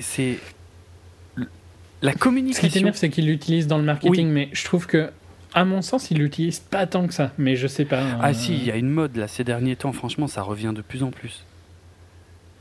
Et dans leur campagne à eux dans les campagnes de ou bien dans le buzz autour du film non non c'est vraiment dans les campagnes. Parce que ça sort c'est toujours des infos qui sortent avant la sortie du film donc c'est le studio qui, qui lâche toujours l'info. Euh, et au final après quand tu vois le film bah, ça ça n'a aucun impact sur le scénario. Donc enfin pour moi, la meilleure façon de le traiter, c'est juste, bah, c'est normal, ça fait partie du truc, c'est normal, on s'en fout, c'est pas, c'est pas censé être du marketing. C'est souvent comme ça que le film le traite, par contre. Parce que dans Star Trek, je trouve que c'était assez bien traité dans le film, c'était normal. Dans Il n'y avait pas de questions, ouais. on le regardait pas, c'est comme ça. ça, je suis d'accord. Dans Star Trek, à la limite, c'était bien géré, sauf que par rapport à l'effet d'annonce, tu avais l'impression que c'était un, un, truc important. Mais, mais je pense que c'est largement pire avec La Belle et la Bête, où ça n'a vraiment aucun impact quasiment même visuel, tu vois, dans le film. Il euh, n'y a rien. Mais arrêtez de faire ça, putain. Je... Le meilleur moyen de traiter ça, c'est de faire comme si c'était normal, mais, mais sans l'annoncer, en fait. Mhm. Arrêtez de l'annoncer. Oui, ça, je suis d'accord. Et, et, et, là, c'est con, ils ont fait le contraire. C'est-à-dire qu'en plus, là, ils l'ont annoncé pour Ghost in the Shell. Mais c'est pas dans le film. Et pourquoi ils l'ont Il y a déjà que ces plans servent pas à grand chose de base. Non. Ce passage du film. Mais il servirait pas plus s'ils s'embrassaient. Hein. Ça servirait pas plus, mais pourquoi l'enlever, sachant qu'on sait que le, que le plan existe, quoi? Ouais, mais disons que vu que le plan est tellement inutile dans tous les cas, là, j'ai envie de dire, soit, soit tu mets rien, veulent faire, soit tu, mets ça passe pas. Soit tu vires toute la scène, soit tu mets la scène complète. Oui, mais je serais plus euh, en partie de virer toute la scène. Mais là aussi, je suis d'accord de virer toute la scène puisqu'elle sert strictement à rien. Oui, ou alors il fallait la retravailler pour qu'elle soit intéressante parce que le thème de c'est pas vraiment un thème de sexualité, mais plutôt un thème d'essayer de se retrouver qu'elle est en train de je suppose d'aborder. Euh, il n'est pas du tout développé. Ah, c'est catastrophique, ça marche pas du tout, on s'en fout. On comprend même pas à ce stade pourquoi elle serait à la recherche d'une humanité. Enfin, je, ça n'a pas de sens à ce moment-là. Oui, du contact humain, ça sort de nulle part, hein, tout ça. Bah ouais. Ça arrive beaucoup trop tôt, je veux dire, euh, par rapport à ce qu'on va nous développer dans la suite du film. À ce moment-là, ça n'a aucun intérêt. Hmm, clairement. Euh... Hmm, ouais. Soit. Après, euh, non. Ok. Non, non, je, je sais pas. Je trouve ça. Je pense que les humains dans ce monde-là qui font ce travail-là doivent euh, avoir un premium euh, largement plus haut que de les retrouver dans la rue. Hmm. Parce que la norme, ce serait des bottes, quoi. Bon, c'est là, là je suis pas sûr de t'avoir euh, suivi. Très pragmatique. Non, non. Donc le boulot qu'elle fait, parce qu'on on, sait ce que c'est. C'est pas c'est pas dit dans le film, mais on s'en doute. Mm-hmm. Euh, il serait fait par des bots de compagnie, t'es d'accord Oui, oui, oui, bien sûr. Ah oui, ça y est, ok. Donc le premium d'être humaine et de faire ce boulot-là fait que le fait qu'elle est dans la rue n'a aucun sens. C'est vrai, exact. J'avais pas pensé. Ouais, ouais. C'est... Parce que ça, serait rare, quoi. Tu ouais, je pense que les, les, les, c'est monstrueux ce que je veux dire, mais on est d'accord qu'on se projette dans le film. Je, hein. peux, je, peux, dire un truc plus monstrueux, hein, si tu veux, mais sur la réalité, c'est que la majorité des filles qui font ça là viennent de pays pauvres, de Roumanie hein, en particulier. Ouais. Et euh, que les autres euh, ont un avantage à ne pas être ça. Et là, ce serait la même chose. Mm. Et c'est atroce hein, ce que je viens de dire, parce que ça, ça parle d'être humain pour le coup. Mais euh, ça n'a. Mais je comprends que la majorité des gens vont s'en foutre, hein, mais je trouve que c'est une, une faute de logique. Euh. Non, t'as raison. À partir du moment où le robot sexuel existe, l'humain devient forcément un produit entre guillemets de luxe. Ouais. Mm-hmm. Non, je suis d'accord avec l'analyse. J'avais pas pensé, mais c'est ouais, ça se tient. Donc du coup, tu peux voir hein, les, les, les, filles. Euh, c'est toujours, il y a toujours un premium sur euh, les filles d'origine du pays en général. Hmm. C'est toujours des étrangères hein, en général qui font ça. Donc euh, c'est triste, mais parce que c'est souvent par manque de choix. Hein, dans le cas, t'as été en Roumanie, t'as vu l'état du pays, quoi. C'est pas par plaisir qu'elles font ça. Non, bien sûr.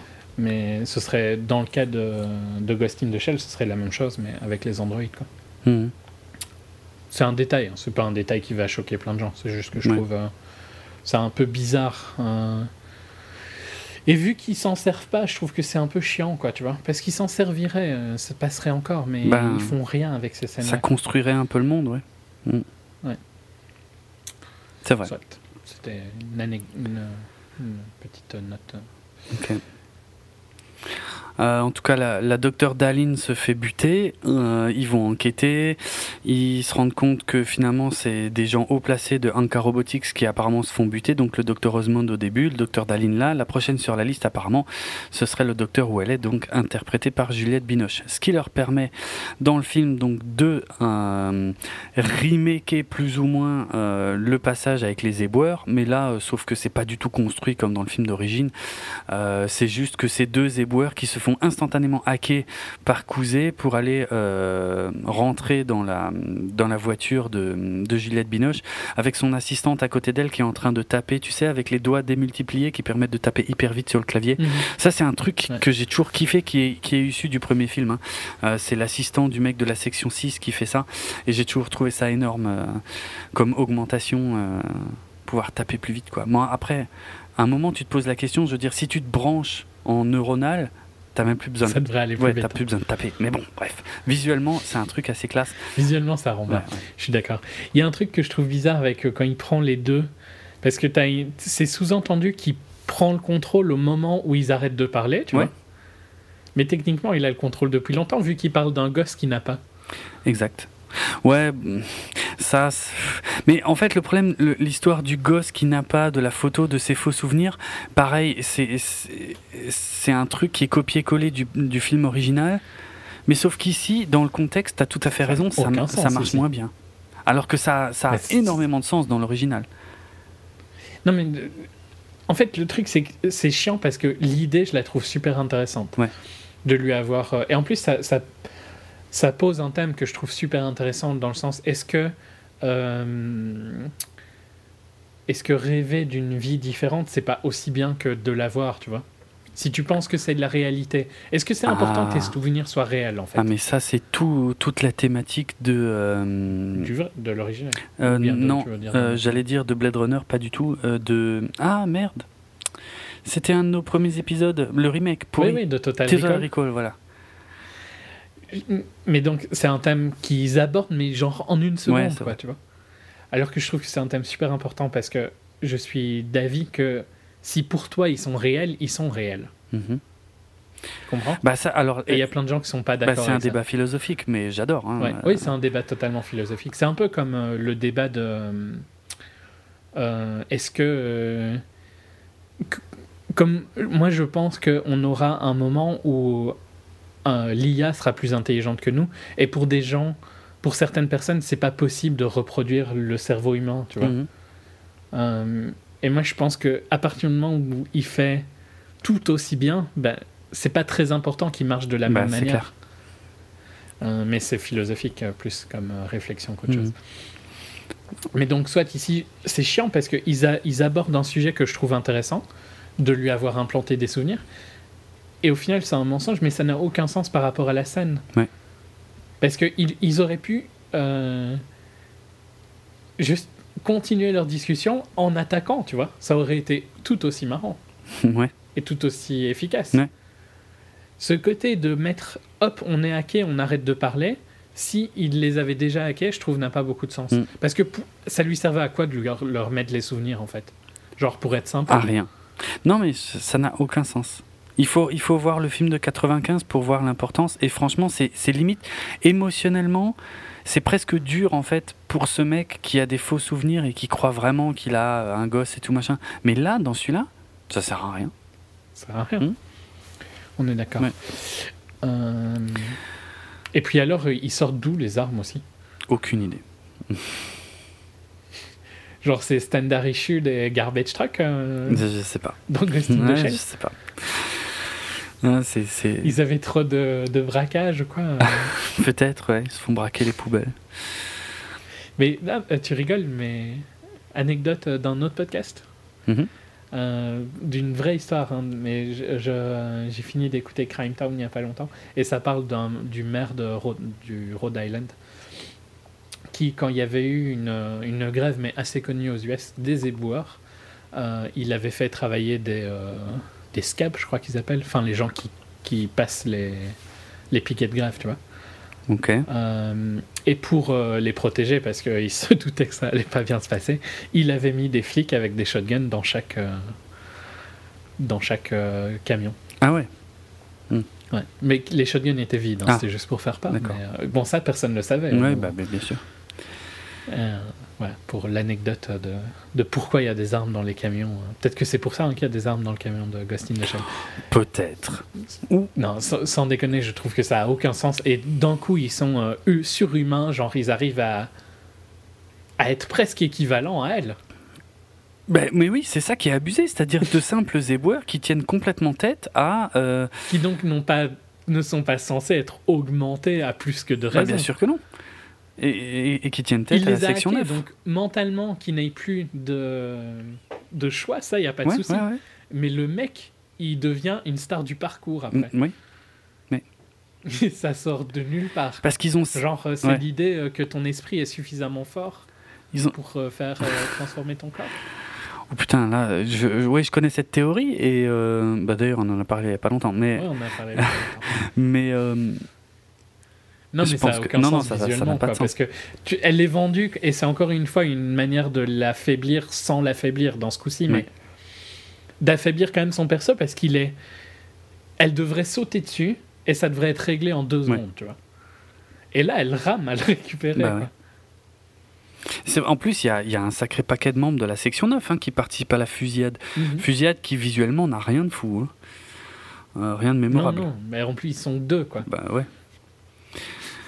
Et effectivement, euh, ouais, non, c'est dans, dans l'original, c'est clair que le mec qui, a le, qui se barre avec le camouflage optique est d'un niveau totalement différent des deux éboueurs. Enfin, ce sont des personnages différents dans le, film original. Ici, non, ici, ils ont simplifié, ils ont mixé ça en un, mais ça n'a, comme tu viens brillamment de le démontrer, absolument aucun putain de sens. Euh, du coup, la course-poursuite avec le mec qui a le camouflage optique, euh, là, tu vois, je m'étais posé la question. Euh, en tout cas, en voyant le film, à un moment, je me suis dit Ah, est-ce qu'ils vont traverser un marché et est-ce qu'ils vont tirer dans les pastèques? Tu, vas te dire, ça y est, il est devenu fou. non, mais en fait, tout simplement, c'est parce que ce plan, ce passage-là du film de 95 a été repris quasiment à l'identique dans le premier Matrix en fait. Ça m'a toujours fait délirer à quel point ils avaient pu reprendre cette scène de traverser le marché et de tirer dans des pastèques, évidemment, pas autre chose, des pastèques, comme dans Ghost in the Shell. Donc bon, là ils l'ont pas refait, le mec il arrive tout, tout de suite, enfin quasiment... Euh, sur cette étendue d'eau où elle le marave en étant invisible, c'est une des scènes cultes de l'original. Ça n'a pas beaucoup de sens ici. Enfin bon, c'est juste pour. Euh, j'ai déjà dénoncé ce truc-là, donc voilà, on va pas rester mhm. là-dessus quoi. C'est vraiment histoire de refaire les scènes. Euh. Euh, et donc l'interrogatoire, du coup, on l'a déjà un peu mentionné. Il y a... C'est bourré de trucs qui ne servent à rien. Le fait que elle, à l'intérieur, ce soit finalement un hologramme de elle qui est juste à côté, mais qui finalement rentre quand même à l'intérieur. quand même par rentrer dans le truc. Ça ne sert à rien du tout. C'est du vent. Tout ça, c'est complètement du vent. L'intérêt du piratage du ghost du mec, on en a déjà parlé. Euh, on vient d'en parler ça n'a aucun putain d'intérêt. Euh, et sur quoi ça débouche tout ça Pour être franc, je m'en souviens pas. Euh... Bah, Kouzé prend le contrôle à un moment. Ah oui, c'est vrai qu'à un moment, Kouzé prend le contrôle, exact. Ouais.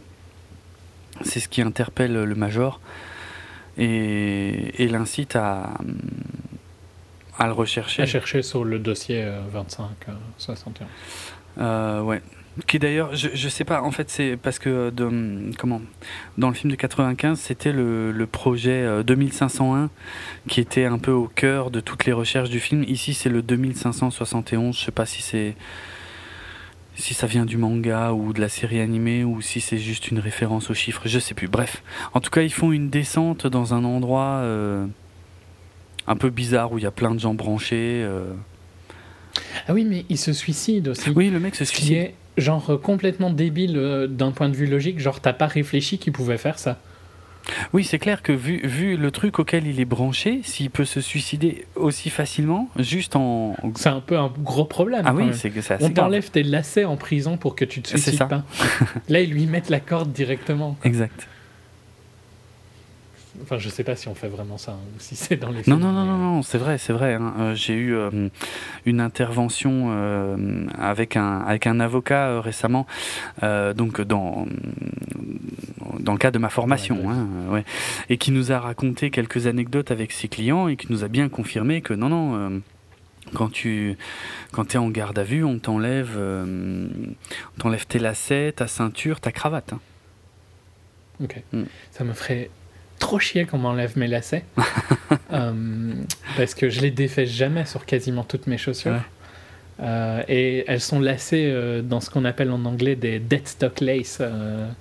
donc c'est lacé comme ils sortent de l'usine, si tu veux. C'est pour ça que ça s'appelle dead stock. D'accord. Et c'est assez chiant à faire, genre ça me prend 5 minutes de le refaire quand je dois le refaire. D'accord. Donc je râlerais bien qu'on m'arrête et qu'on me dise enlevez vos lacets. Oh bah, non, s'il vous plaît. Tu peux râler tant que tu veux, ils te les enlèveront quand même. Ils le feront quand même. Je pense. Après, ils peuvent rire sur certaines de mes paires où je pense que les lacets doivent faire genre 4 mètres de long. putain. ouais, pas mal. Ouais. C'est les, les, bonnes si je planifie de me faire arrêter. Absolument. ce qui n'est pas dans, mes dans mon programme. Hein, parce que je l'espère. Je ne pense pas que je tiendrai longtemps. J'espère. Ni même euh, genre en, en, garde à vue, je pense que c'est pas pour moi. ok. Je pense que tu n'as jamais été non plus. Ah non, non, non. J'ai rien à raconter dans ce domaine, non. Comme... Non, non, mais parce que j'ai des, des, amis qui ont été parce qu'ils étaient bourrés ou des trucs ah, comme ça, tu vois. Mais euh, ça m'est jamais arrivé. Non. J'ai du mal à imaginer. Je trouve que ça me ferait quand même. Ça me ferait chier dans mon ego de me faire arrêter. Quand même. Mais bon, écoute, c'est ma mentalité. Normalement, dans un monde idéal, si tu fais rien de chelou, ça devrait. Il y a peu de chances que ça te tombe dessus. Oui, hein, surtout euh, dans notre cas. Ouais. Euh, enfin, toi, quand même, avec ton look métalleux, pas dit. Ouais, oh, putain. non, non, mais le pire, c'est que je pense que c'est même pas. C'est même plus trop vrai, quoi. Dans, non, dans les années 80, Je pense qu'il y a peut-être 20 euh, ans, ouais, voilà. 30 ans. Dans l'Alabama, peut-être. Ah ouais, ouais, ouais. Oui, il y a peut-être quelques États où tu, tu fais un peu trop le malin ça peut se retourner contre toi quand même. Oh, tu sais, si tu vas dans la campagne un peu profonde avec les cheveux longs, encore ici, hein, euh, ça passe moyen aussi. Mm. Mais bon, bref. C'est triste. Ouais. on n'est pas. Au... Revenons au film, je pense. Ouais, c'est ça. On n'est pas non plus dans Easy Rider. Coiffe-toi comme Batou. Hein. Oui. Euh, bon, du coup, la grosse descente, fusillade, machin. Euh, tu l'as déjà dit, hein, euh, le major qui se fait marave, qui se fait complètement kidnapper. Et là, il y a un gros problème de temporalité puisque elle passe un temps fou. Et moi, j'ai pas compris en fait si quand Batou vient la, la délivrer après, est-ce que c'est toujours dans la même descente ou est-ce qu'elle a vraiment disparu pendant un moment? J'ai rien compris. Pour moi, elle a disparu pendant un moment, vu qu'il dit qu'il était déconnecté pendant longtemps. Ah, Mais il n'y a pas de... Parce que visuellement, on reste au même endroit, donc je comprends pas comment ils ont pu la perdre, tu vois Oui. je veux dire, elle, elle rentre dans un couloir qui est complètement ouvert, et elle a l'air de toujours y être une fois qu'elle est branchée euh, par Cousé, quoi. Donc visuellement... Je suis d'accord avec toi que c'est un peu bizarre, mais bon, pour moi, il y a un petit temps quand même qui se passe. Hmm. Bon. En tout cas, il essaie. C'est notre introduction à Cousin en live. Ouais, c'est ça. Qui est pas trop mal. Euh, il lui enlève une partie de la tronche à elle pour qu'on voit bien qu'ils sont pareils en fait. Euh, donc le, parallèle est pas mal. C'est un peu comme le Puppet Master qui dit à, à Kusanagi que euh, qu'ils sont pareils aussi dans le film de 95, mais en vachement moins bien par contre pour le coup. ouais. Mais euh, j'aime, comme j'ai dit avant, j'aime bien son interprétation. Euh. Ouais, lui, il est, pas, il est pas mal. Mais il a quasiment pas le temps d'exprimer euh, grand chose, hein, Michael Pitt, dans le film. Non, mais c'est quand même lui qui lance un peu la deuxième partie du film. Quoi. Ouais. Et lui, je trouve, le joue pas mal. Par contre, sa, sa fin est triste, quoi, parce que. Ouais ils les réaffaiblissent encore beaucoup trop. Quoi. Bah oui. C'est censé quand même être euh, le méga mastermind. Ça me fait un peu penser euh, au mec de James Bond ou quoi, tu vois. Genre, on te les survend tellement que après, c'est difficile de. C'était le hacker dans le dernier James Bond. Je sais plus comment il s'appelait. Soit. Mais ouais, pose problème. Mais j'aime bien sa performance. Mmh, mmh. Moi, l'exposition en elle-même est pas inintéressante. C'est-à-dire que ça y est, on comprend enfin les enjeux du film. C'est-à-dire que Kusanagi, euh, non, ah, le Major euh, Mira n'est pas euh, ce qu'elle croit, puisqu'en fait, euh, donc lui, lui, lui explique que lui et elle, en fait, font partie du même projet et qu'en en gros, euh, lui, euh, ça a été un peu le rebut, le dernier euh, de la liste, avant elle, qui est censé être le modèle réussi. Bon là, sur, sur le moment, ça m'a presque fait penser à Metal Gear Solid, le premier, quant à Liquid Snake, qui explique à Solid Snake qu'en fait, ils sont les chacun une, une, facette du projet, c'est-à-dire celui qui est considéré comme raté pour que l'autre puisse être réussi, bref. Mhm. Euh, mais ça y est, on commence un peu à comprendre de quoi il va être question. Et, euh, et, donc du coup on a ce fameux dialogue hein, où euh, le major va voir Juliette Binoche et elles ont ce dialogue. Moi j'ai trouvé qu'elles étaient pathétiques dans toutes les deux parce que à partir de là il va se passer des trucs vraiment incompréhensibles en fait. C'est-à-dire que le major est en colère contre machin Juliette Binoche qui finit par avouer oui, effectivement, il y en a eu d'autres avant, mais où est-ce que vous avez pris les corps? Oh, écoute, machin, je vais pas encore te le dire parce que voilà. Parce qu'il faut bien que je te le dise dans une scène suivante. Exactement. mais euh, putain, c'est enfin c'est ça c'est là que on devrait passer à autre chose, à un autre stade du film. Et par contre, bizarrement, on fait retomber complètement la sauce directe où euh, on ne sait pas où est le major. Il y a Batou qui sait, en fait, elle est en train de faire la plongée. Donc, encore une copie, euh, copier-coller d'une scène de l'original, mais dans un contexte qui fonctionne moins bien. Même s'il faut être dingue, effectivement, pour faire de la plongée quand on est un cyborg. Moi, j'adore le concept, mais ici, ça marche pas. Je sais pas. Mais c'est beau. Ouais, c'est beau, c'est beau. Comme j'ai dit, euh, les, les méduses, tout ça. moi je suis méga fan. Il y a au moins ça. Il y a même pas. Enfin, dis-moi si je me trompe, mais contrairement à l'original, il y a même pas le speech où ils expliquent que euh, quand Batou boit de la bière, que en fait leurs implants absorbent l'alcool hyper vite et, les empêchent d'être bourrés, par exemple. Tu vois, c'est un petit détail, c'est tout con, mais c'est un détail que j'ai toujours kiffé. Mais c'est présent quand même dans le film, en fait. Ah ouais? Parce qu'il y a un autre qui dit qu'il a pris un implant deux fois, justement.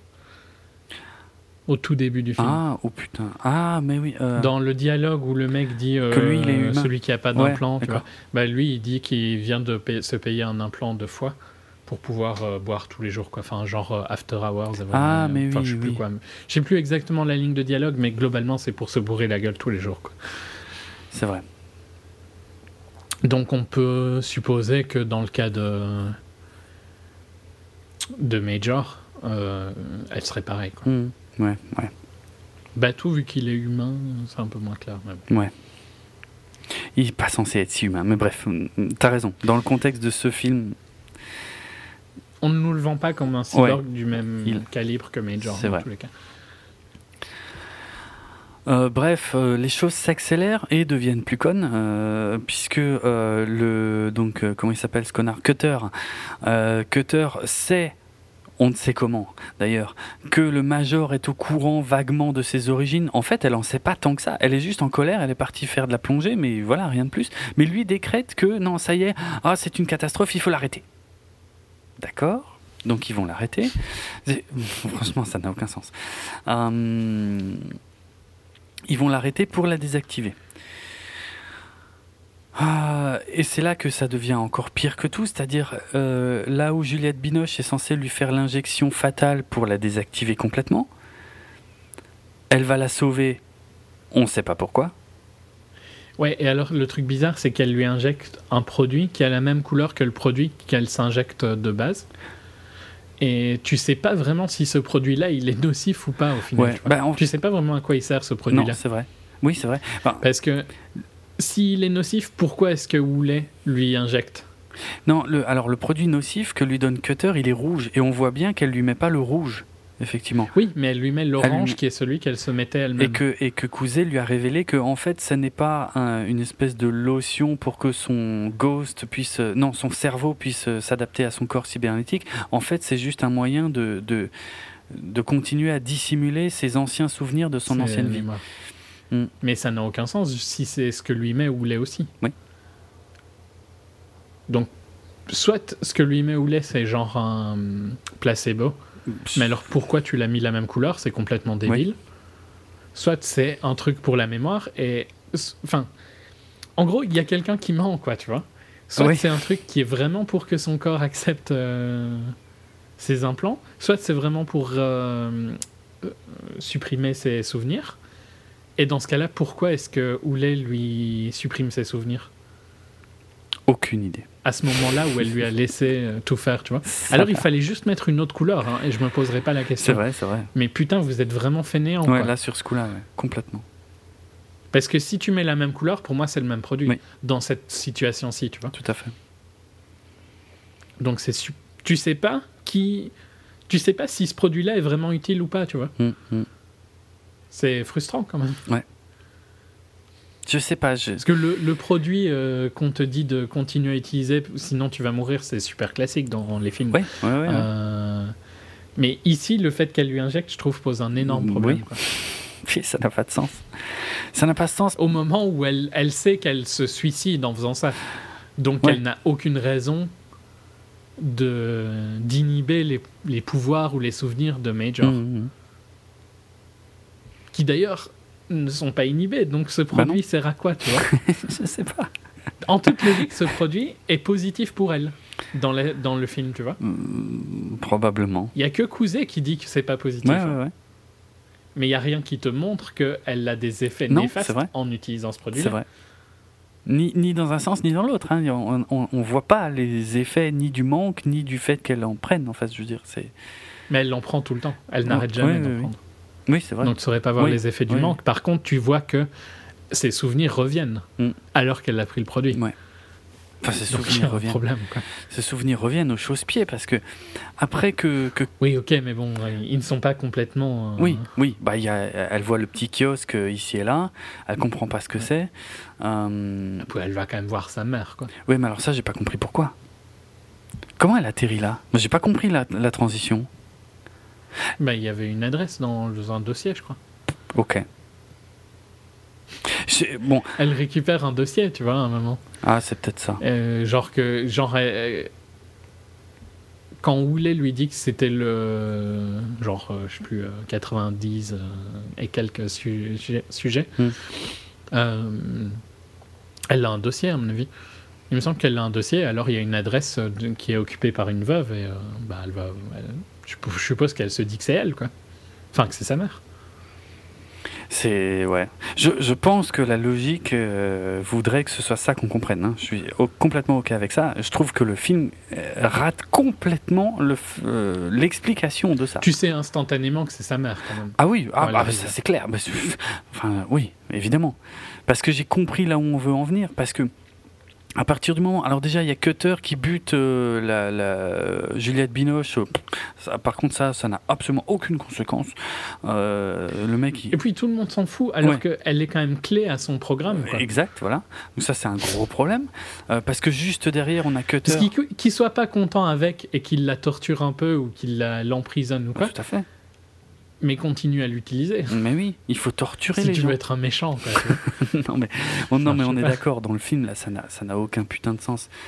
Surtout que tout de suite derrière, il va s'adresser à la section 9. Ouais, ouais, faut me retrouver, cousin. Ah, le Major. Euh,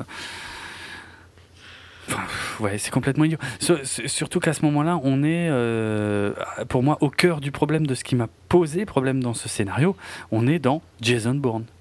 C'est-à-dire, on est sur un agent surdoué, machin, qui est euh, le meilleur, l'accomplissement du projet, et qui se met à merder parce qu'il recherche finalement qui il était avant et que c'était pas prévu. Et putain, j'avais pas envie. Mais Jason n'est plus efficace. Et largement, largement, mais j'avais pas envie de voir ça dans Ghost in the Shell. C'est pas cette histoire-là que je veux voir, moi je veux voir une réflexion sur le futur de l'IA, sur l'interconnexion. Oui, mais c'est le, syndrome de l'origin story. Ouais, mais l'origin story de Kusanagi dans les animés, ils, les ont fait bien plus tard. Ouais, mais c'est le, syndrome, le syndrome que tu es obligé de commencer par ça. Quoi. Ouais. Alors cool. que si tu t'en fous un peu, entre guillemets, du perso. Mais oui. On a déjà dit dans les deux sens hein, qu'on aimait bien des origin story et qu'on aimait bien aussi euh, quand ils en faisaient pas. Euh, quand tu t'intéresses au perso, ben, tu auras envie de savoir son origin story. C'est pas Ouais. un mal de la mettre dans le deuxième film. en fait. Exactement. Exactement. Là, Et ça marche aussi de la voir dans le premier film. hein, ça peut mais- marcher, mais si, si c'est l'enjeu, mais ici. Bon, le problème. Genre, ça marchait bien dans Doctor Strange, par exemple. Parce que c'était assez sûr. rapide. Mais c'était quand même présent. Là, le problème, c'est qu'on est à la fin du film, en fait. Il reste une demi-heure on se rend compte que l'enjeu, ça va être finalement son origin story. Mais moi, je m'en fous. Alors, et, encore, je dis ça, j'essaye de me détacher de l'original, ce qui est quasiment impossible. hein. Euh, parce que dans l'original, je sais que c'est pas du tout ça l'enjeu. Ça fait partie des éléments importants de l'histoire, évidemment, de savoir qui on est, d'où on vient. Ça, on est en plein dans les thématiques du film de 95. Ça, ok. Mais pas au point d'en faire l'unique enjeu, en fait. Bref. Ouais. Non, je suis d'accord. Easter egg, des problèmes. quand elle arrive au pied des immeubles pour aller voir sa mère, euh, elle a une carte euh, dans les mains marquée Avalon, donc euh, clin d'œil euh, au film que Mamoru Oshii a fait entre les deux Ghost in the Shell, donc le fameux Avalon. Euh, mais bon, encore une fois, je trouve que moi ces scènes fonctionnent pas du tout dans le sens où elle se promène dans les appartements, elle va directement au bon et puis euh, en gros, euh, la, la bonne femme euh, tout de suite lui dit ah euh, bonjour, entrez, venez prendre le thé. Ouais, non, il y a le chat. Ouais, il y a le- ouais, enfin bon, franchement, le chat, c'est pas comme si elle le chopait super loin non plus. Il y a juste la porte entrouverte, le chat qui sort, elle l'attrape et tout de suite la nana derrière. Ah bonjour, venez Ouais, prendre mais le thé. le chat l'aime bien. Ouais, Le chat l'aime bien. ouais, c'est, franchement, euh, t'as vu où elle habite la Et mère? on savait qu'elle avait un chat avant. Elle l'a dit. Probablement, mais je veux dire, enfin, je- ouais. Quoique, non, attends, je, Je suis crois pas sûr. dit- Attends. Pour moi, elle dit même l'inverse, non? C'est Batou qui lui dit euh, qu'elle pensait plus, qui pensait qu'elle était une quatre personnes. Et je crois Ah, qu'elle lui dit oui. qu'elle a un chien. Ah oui, c'est ça. Non, non, elle dit pas, elle Donc, dit pas qu'elle a un chat. C'est vrai que, attends, oui, elle lui dit. Elle dit qu'elle a un chien et que Batou lui dit qu'il pensait plus que c'était une quatre oui, c'est vrai, c'est vrai. Plus une personne à chat. Oui, c'est vrai, en fait. Donc c'est bien une quatre personnes pour le coup. Hmm, oui. Putain, ça va chercher loin. Elle a un chat. Quoi. Oui, oui, c'est sûr. Elle, oui, elle, elle a eu, elle a un. Enfin, oui, c'est le même. Enfin, oui, bref, oui, ok. Euh, non, mais bon, tu, tu peux. C'est le même chat. Oui, c'est le même chat, c'est vrai. C'est son chat à elle de avant, quand elle était Motoko Kusanagi. Euh, Voilà. Puis les chats, c'est excellent, euh, parfait, tout ça. Donc elle- le chat a reconnu le ghost de Motoko. Ok, Parce que les chats, c'est bien. ok. Pour moi, ça. Non, mais je vais pas argumenter là-dessus, tu m'emmèneras pas Non, sur ce non, terrain. mais je- les, les chats, euh, tu leur donnes à bouffer, ils viennent pas de toi de toute façon. Mais euh, Ouais. euh, je sais pas, non, mais ça m'a pas. Moi, j'aime bien les chats, donc euh, ça, j'aime bien de qu'elles prennent le chat. Hmm. C'est J'ai pas de souci avec ça. Moi, ce qui me gêne, c'est qu'en l'espace de littéralement 4 secondes, il y a la nana, la, la- la- sa mère, mais qui sait pas du tout qui est cette connasse qui est devant sa porte avec son chat dans les mains. Voilà, qui ouvre la porte, qui lui dit bonjour, revenez prendre le thé. C'est ça que je supporte pas. Tout le reste, je suis d'accord. Tout le reste, ça marche. Mais euh, c'est ouais. Et puis parce que là, bonjour l'exposition, quoi. Puis c'est catastrophique. Je veux dire, cette nana. Alors peut-être que j'y aurais pas fait attention si j'en- si j'avais pas entendu ça dans un podcast avant de voir le film. Mais la mère, on sent bien que c'est une japonaise qui dont la- dont l'anglais n'est pas la première langue. Et Mhm. pourtant, elle parle un anglais, mais un anglais en fait, limite que tu parlerais pas. C'est-à-dire un anglais qui marche à l'écrit, mais pas à l'oral, surtout pour quelqu'un qui est censé chercher ses mots. Alors là, je vais être à moitié d'accord avec toi parce que parfois, c'est les étrangers qui parlent le meilleur anglais. Oui, le plus académique, pour le coup, Ouais. peut-être. Ouais, ok. Genre, les Suédois, par exemple, parlent un anglais plus académique que les Anglais. Mhm. Donc, je sais pas.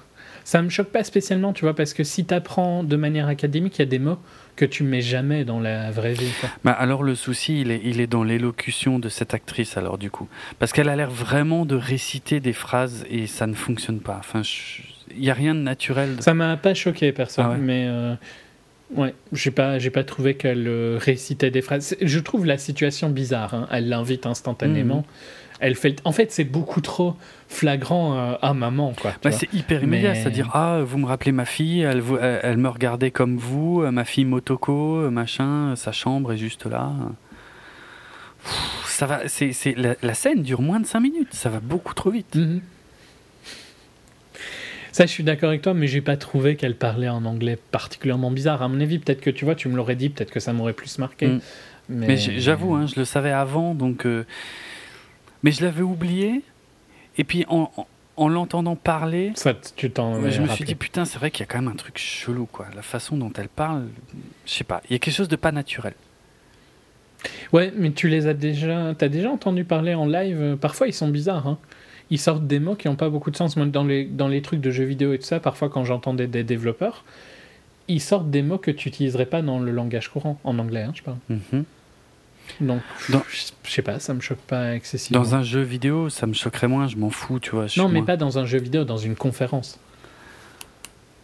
Où les développeurs parlent et euh, ils utilisent parfois un langage bizarre. Ouais, mais là on est dans un domaine technique. Jeu en lui-même. Ah d'accord. Mais là on est dans un domaine technique. Les mecs ils sont tellement à fond dans leur truc qu'ils vont utiliser leurs termes.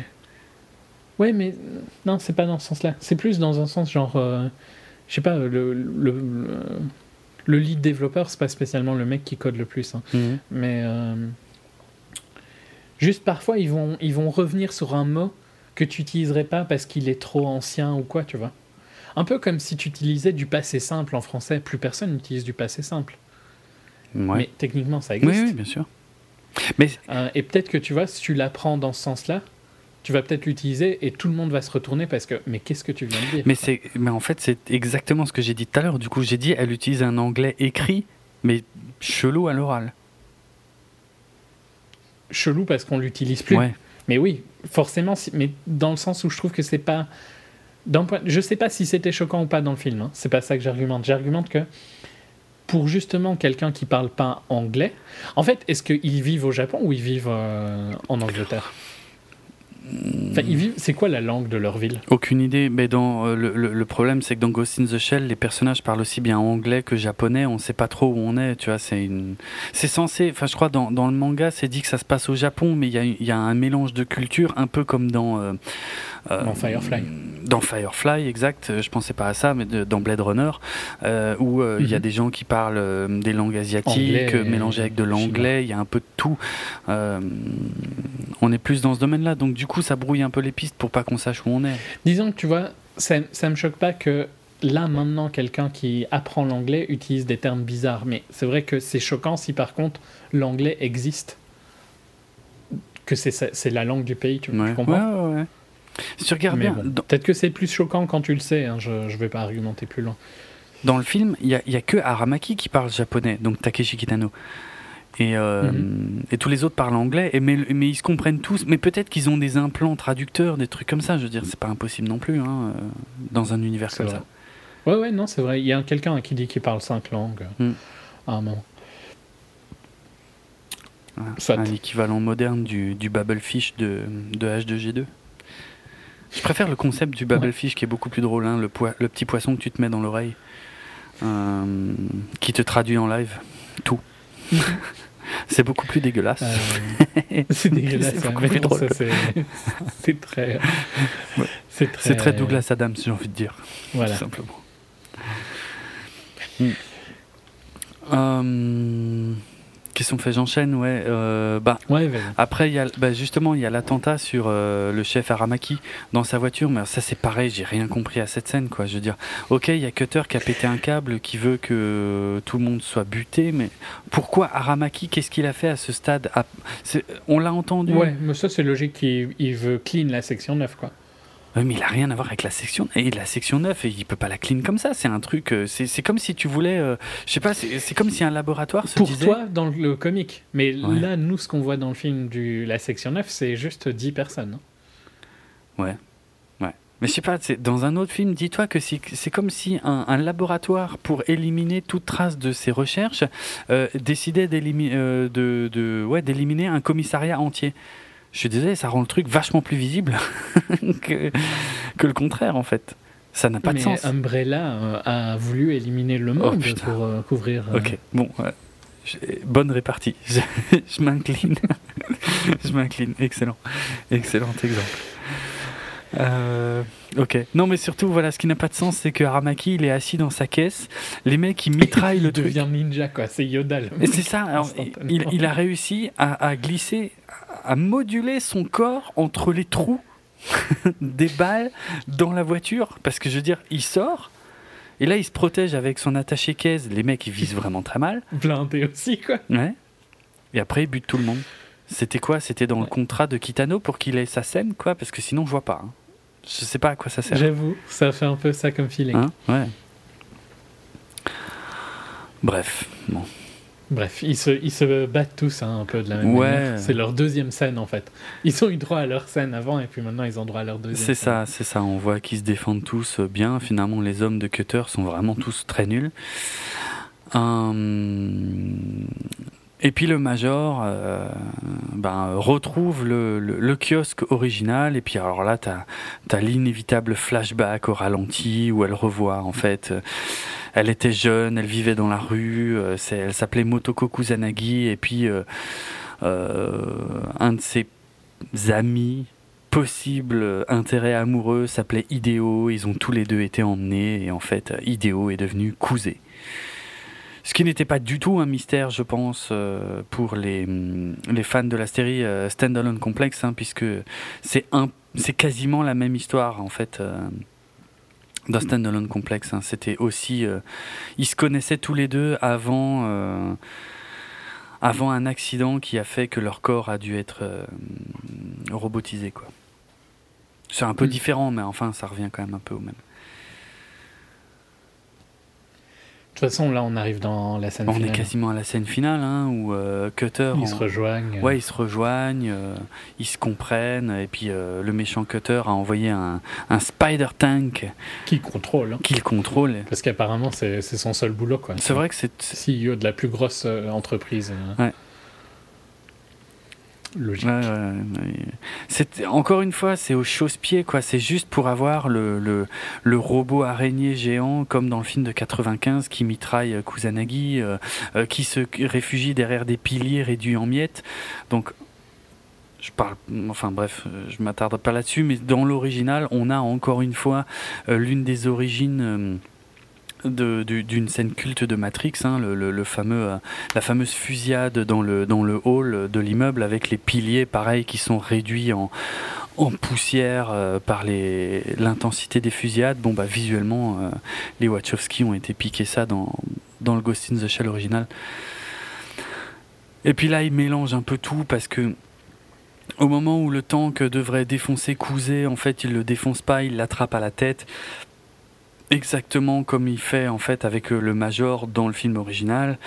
Euh, sauf que là euh, voilà ils font ça sur enfin ils mélangent ça sur deux persos alors que tout se passe sur un seul perso dans le film original. Et puis elle va se mettre sur le tank va le défoncer pour l'ouvrir. D'ailleurs quand elle met des petits coups de poing j'ai trouvé ça complètement ridicule. Elle a vraiment l'air con. Sérieux ça sert à rien.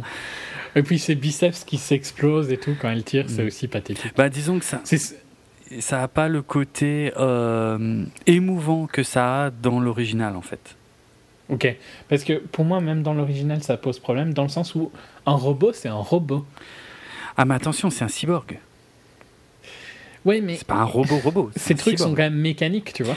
Bah c'est un... Ouais mais c'est un mélange de, de mécanique et de, de vivant. Dans le film ils nous disent quand même que c'est quand même plutôt que mécanique et qui a que son cerveau, quoi. Je suis d'accord, mais quand on la voit se faire reconstruire, on voit bien qu'il y a des tissus euh, et tout, quoi. Ouais, c'est en fait ce qui m'énerve, c'est dans le sens où euh, un outil, ça une, tu ne peux pas dépasser ce qu'elle, ce qu'il peut faire, tu vois. Je suis d'accord. Non, alors en, termes de euh, physique pure, par contre, je suis d'accord que le fait qu'elle arrive à arracher le truc au moment où les membres explosent, ça n'a aucun sens. C'est pas possible. Oui, en plus. Ça, c'est pas possible. Si le moment où les, les membres lâchent, c'est clairement pas le moment où tu as le plus de force. c'est tout le monde peut le comprendre, je pense.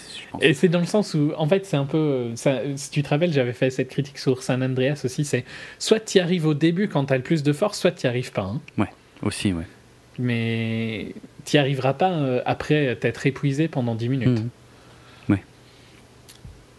Je trouve que ça, ça rend con, en fait, euh, parce que ça aurait pu été plus utile qu'elle utilise un truc pour faire levier ou quoi, tu bah ouais, mais du coup, ça n'aurait pas pu faire euh, le, rappel. le rapport avec le de la voilà de la scène originale. Mais disons que quand c'est de l'animation, ça, ça rend différemment aussi. Parce mais que totalement. C'est beaucoup plus de l'animation. Mais bien sûr, exactement. Alors là, je suis totalement C'est ce que je disais avec Beauty and the Beast. Hein. Mm. Ouais. Ce qui te paraît con en live action te paraît pas forcément con en anime. Oui, tout à fait. Puis en plus, euh, qui, qui, se traîne pour venir se mettre juste à côté d'elle, euh, ça c'est putain. Ils recherchent tellement le parallèle avec le film, les scènes du film d'origine, que euh, c'est trop poussif, tu vois. C'est pas naturel ce qu'ils font. Mm-hmm. Et donc lui qui se fait exploser, euh, machin, mais bon, il se fait exploser, un, enfin un sniper le but et puis ils se font buter. Ouais. Et Major s'en sort. Il n'y a, pas vraiment d'impact. Enfin, je veux dire, comme dit, c'est complètement, c'est ce que j'ai dit au début, c'est complètement idiot d'émuler les scènes de l'original, mais sur un scénario différent, parce que dans le film original, il y a un sens que le Major soit juste à côté du Puppet Master. Il y a un parallélisme qui a, qui prend tout son sens en plus à, ce moment-là de, l'histoire. Euh, mais je, c'est volontairement hein, que je détaille pas forcément le scénario de l'original de 95 parce que je s'il y a bien une chose que j'aimerais c'est que des gens qui ne l'ont jamais vu ou qui ne s'en souviennent pas le revoient ou le voient quoi parce que ça c'est un Ghost in the mhm. Shell qui vaut le coup et ce serait con que je le spoil même si j'ai donné pas mal de pistes mais, bon je vais pas non plus le raconter scène par scène mais en tout cas ça a du sens ici ça n'a pas de sens il y a Batou qui arrive il relève le major euh, elle a les membres un peu explosés euh, et puis euh, voilà, euh, tout est bien qui se finit bien. Euh, Cutter se fait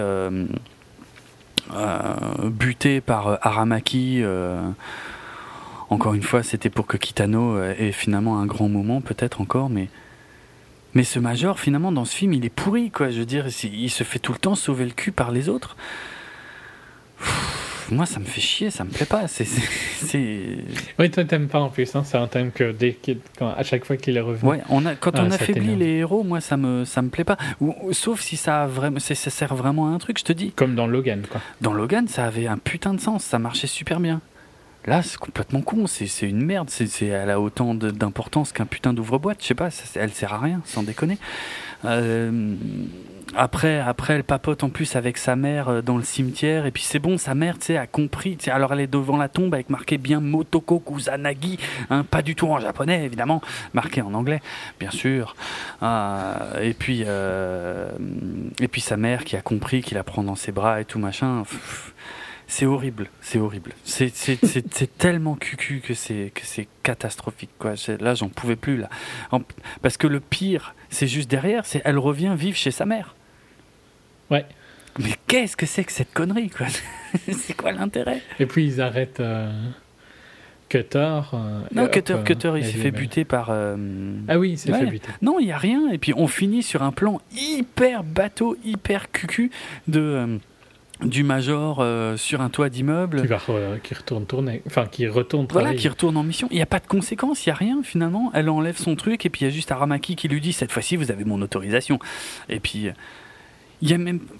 T'as aucune réflexion à la fin. Tu, tu limite, on reprendrait. Imaginons qu'il y a un 2 et il reprendrait là. Et t'as pas besoin de savoir ce qui s'est passé avant. Ça change rien du tout. Si ce n'est qu'elle vit chez sa mère au lieu de vivre dans son propre appart. Je crois. Et que maintenant elle s'appelle Motoko. Et voilà, que maintenant elle a repris son vrai nom de Motoko Kusanagi. C'est nul. C'est nul. La fin est pire que tout. Franchement, à la fin, j'en avais vraiment ras-le-bol. Ouais, je suis pas en désaccord, c'est très vite. J'en avais pas ras-le-bol, mais c'est très vite. Il n'y a pas de conséquences. rien. Non, et il n'y a pas d'alchimie entre euh, et, et, elle. Non. Euh, tu t'en fous un peu en bah fait, de tout ce qui leur arrive. Enfin, ouais, c'est dommage, tu vois, mais sans plus quoi. Dans... Ouais, c'était pas le meilleur film qui existe. Ah non, non, non, c'est clair. Dans l'original, il y a une ouverture à la fin. Moi qui aime pas trop les fins ouvertes, putain, la fin ouverte de l'original, elle est juste hallucinante en termes de possibilités et de réflexion et de, de tout ce que tu veux, quoi. Là, il y a rien. Mais c'est ce que ce film s'y rate, c'est que tous les thèmes intelligents de, du film d'animation sont complètement. Euh, soit ils sont mentionnés, mais tellement vite passés que tu les oublies euh, la scène d'après. Euh, soit ils sont complètement ignorés. Donc, Ouais. Ouais, c'est le, c'est le paradoxe d'un film qui, qui parle de ton identité, de ton âme et tout ça, et qui n'en a mm, ouais, bien vu. Excellente conclusion. Je crois que je vais, je vais même pas rebondir là-dessus. Parfait. Ok. Ouais. Promo. Bah euh, eh bien, vous pouvez retrouver nos autres épisodes de 24 FPS sur notre site www.bipod.be, sur notre hébergeur audio djpod.com slash 24 FPS, sur notre page Facebook 24 FPS Podcast, sur Twitter at 24 FPS Podcast, sur iTunes et sur vos programmes de téléchargement de podcasts favoris. Parce que je ne sais pas si encore tellement de gens utilisent iTunes. Nos stats, il me semble, montrent que c'est beaucoup plus bas. Ouais, ouais, ouais, ça a beaucoup baissé la part d'iTunes. Ce qui est logique. Hein. Enfin, ça reste quand même dans, dans une. C'est une, bonne partie, mais c'est plus autant qu'avant. Et euh, si vous voulez nous parler à nous directement, euh, moi c'est Atraitz, r h a i t z Et moi c'est At Dravenardrock, D-R-A-V-E-N-A-R-D-R-O-K. Et euh, vous l'avez entendu en ouverture de, cette émission, c'est évidemment euh, la musique de Kenji Kawai hein, euh, que j'ai décidé d'utiliser pour l'épisode. Euh, d'ailleurs, j'étais persuadé que la musique de Kenji Kawai n'était pas reprise dans l'adaptation hollywoodienne. Puisque là où elle manque cruellement le plus, c'est lors de la scène d'ouverture, de la construction de, du Major. Or, quelle ne fut pas mhm. ma surprise à la fin d'entendre un remix du, thème de Kenji Kawai. Genre, ils l'ont gardé que pour le, pour le générique de fin. Alors, au début, ça commence, c'est quasiment l'identique de l'original. Et puis après, par contre, euh, ça part sur des, des, grosses percussions et un truc complètement hollywoodien euh, qui n'a plus rien à voir. Donc, bref j'ai préféré rester sur le truc original. Euh, je crois qu'il y a une, euh, il y a un côté mystique dans cette musique euh, qui, qui, qui, qui, marche très bien. Il y a un côté presque dérangeant un peu hein, que j'aime beaucoup et qui, à mon avis, fait partie intégrante, encore une fois, de, de ce qui fait de Ghost in the Shell l'original de 1995 un putain de chef-d'œuvre. Sur ce, à bientôt, je pense. Ouais. Pour un mois qui est pas fou. Hein en termes de sortie ciné. Mais bon, il y, y, a quand même un gros film. Quoi. Un, gros Ouais, ça, ça, dépend gros en quoi, mais ouais. il y a du gros. Ah oui, non, non, toi tu parles des gardiens. Non, il y a un gros film. À ah ouais, ouais, ouais, non, ouais, le gardien de la galaxie, ça va. Moi, je pensais de, je parlais de celui. Je me disais, mais quand non, non, pardon, pardon. J'avais, j'avais une histoire de voiture en tête. Euh. Oui, oui, non, non, mais oui, mais je, ça, je sais que tu t'en fous. Après, moi, c'est un pur guilty pleasure, je l'ai déjà dit, donc euh, je suis très impatient d'aller voir euh, Fast. Fast 8. Ben, voilà. Il y a, pour les fans comme moi, il y a plein de vidéos d'une chaîne YouTube qui s'appelle Mighty Car Mods euh, où ils ont été, euh, où ils ont fait une séquence avec ceux qui construisent les voitures hein, de Fast. Mhm. Et là, ils ont fait un truc super intéressant qui, même si tu t'en fous de Fast, euh, ça fonctionne totalement. C'est sur la, la culture automobile à Cuba. parce qu'elle est super intéressante pour, dû aux restrictions qu'ils avaient euh, sur les voitures. Mhm. Euh, bah, tu sais un peu, enfin, tu sais les restrictions qu'ils avaient, surtout pas juste sur les voitures. Ils ont quand même réussi à faire fonctionner des voitures. Tu vois, il y a une culture de de faire marcher des vieilles voitures avec des trucs qui n'ont aucun sens. Ah oui, ils les ont entretenus pendant 50 piges, j'imagine, avec des trucs qui n'étaient pas du tout prévus pour ça. Oui, entretenus euh, avec des gros guillemets, hein, parce que il y a eu il y a eu des, gros désenchantements de la part de certains collectionneurs qui se disaient Ah, super, quand Cuba s'est réouvert ah euh, au monde il n'y a pas longtemps. Euh, ah, super, on va avoir des, voitures, tu vois, qui ont été conservées et tout ça. Sauf que globalement, dans ta Bel Air ou dans ton Impala et tout ça, il y a des moteurs de Lada. Excellent, d'accord. ok. Et puis, c'est vraiment euh, à l'arrache, mais c'est super intéressant si on s'intéresse un peu aux voitures, mais même si on s'en fout de fast. Mm. Donc, pour la culture cubaine, une intéressant. Ok. Voilà, on reparlera peut-être de Fast. Hein. Ben non, on parlera même bah oui, sûrement, oui. Et eh oui, c'est vrai. Malheureusement. C'est confirmé maintenant. Absolument. Euh, donc voilà, à très bientôt tout le monde. On vous laisse euh, avec Kenji Kawai 1995. Salut. Salut.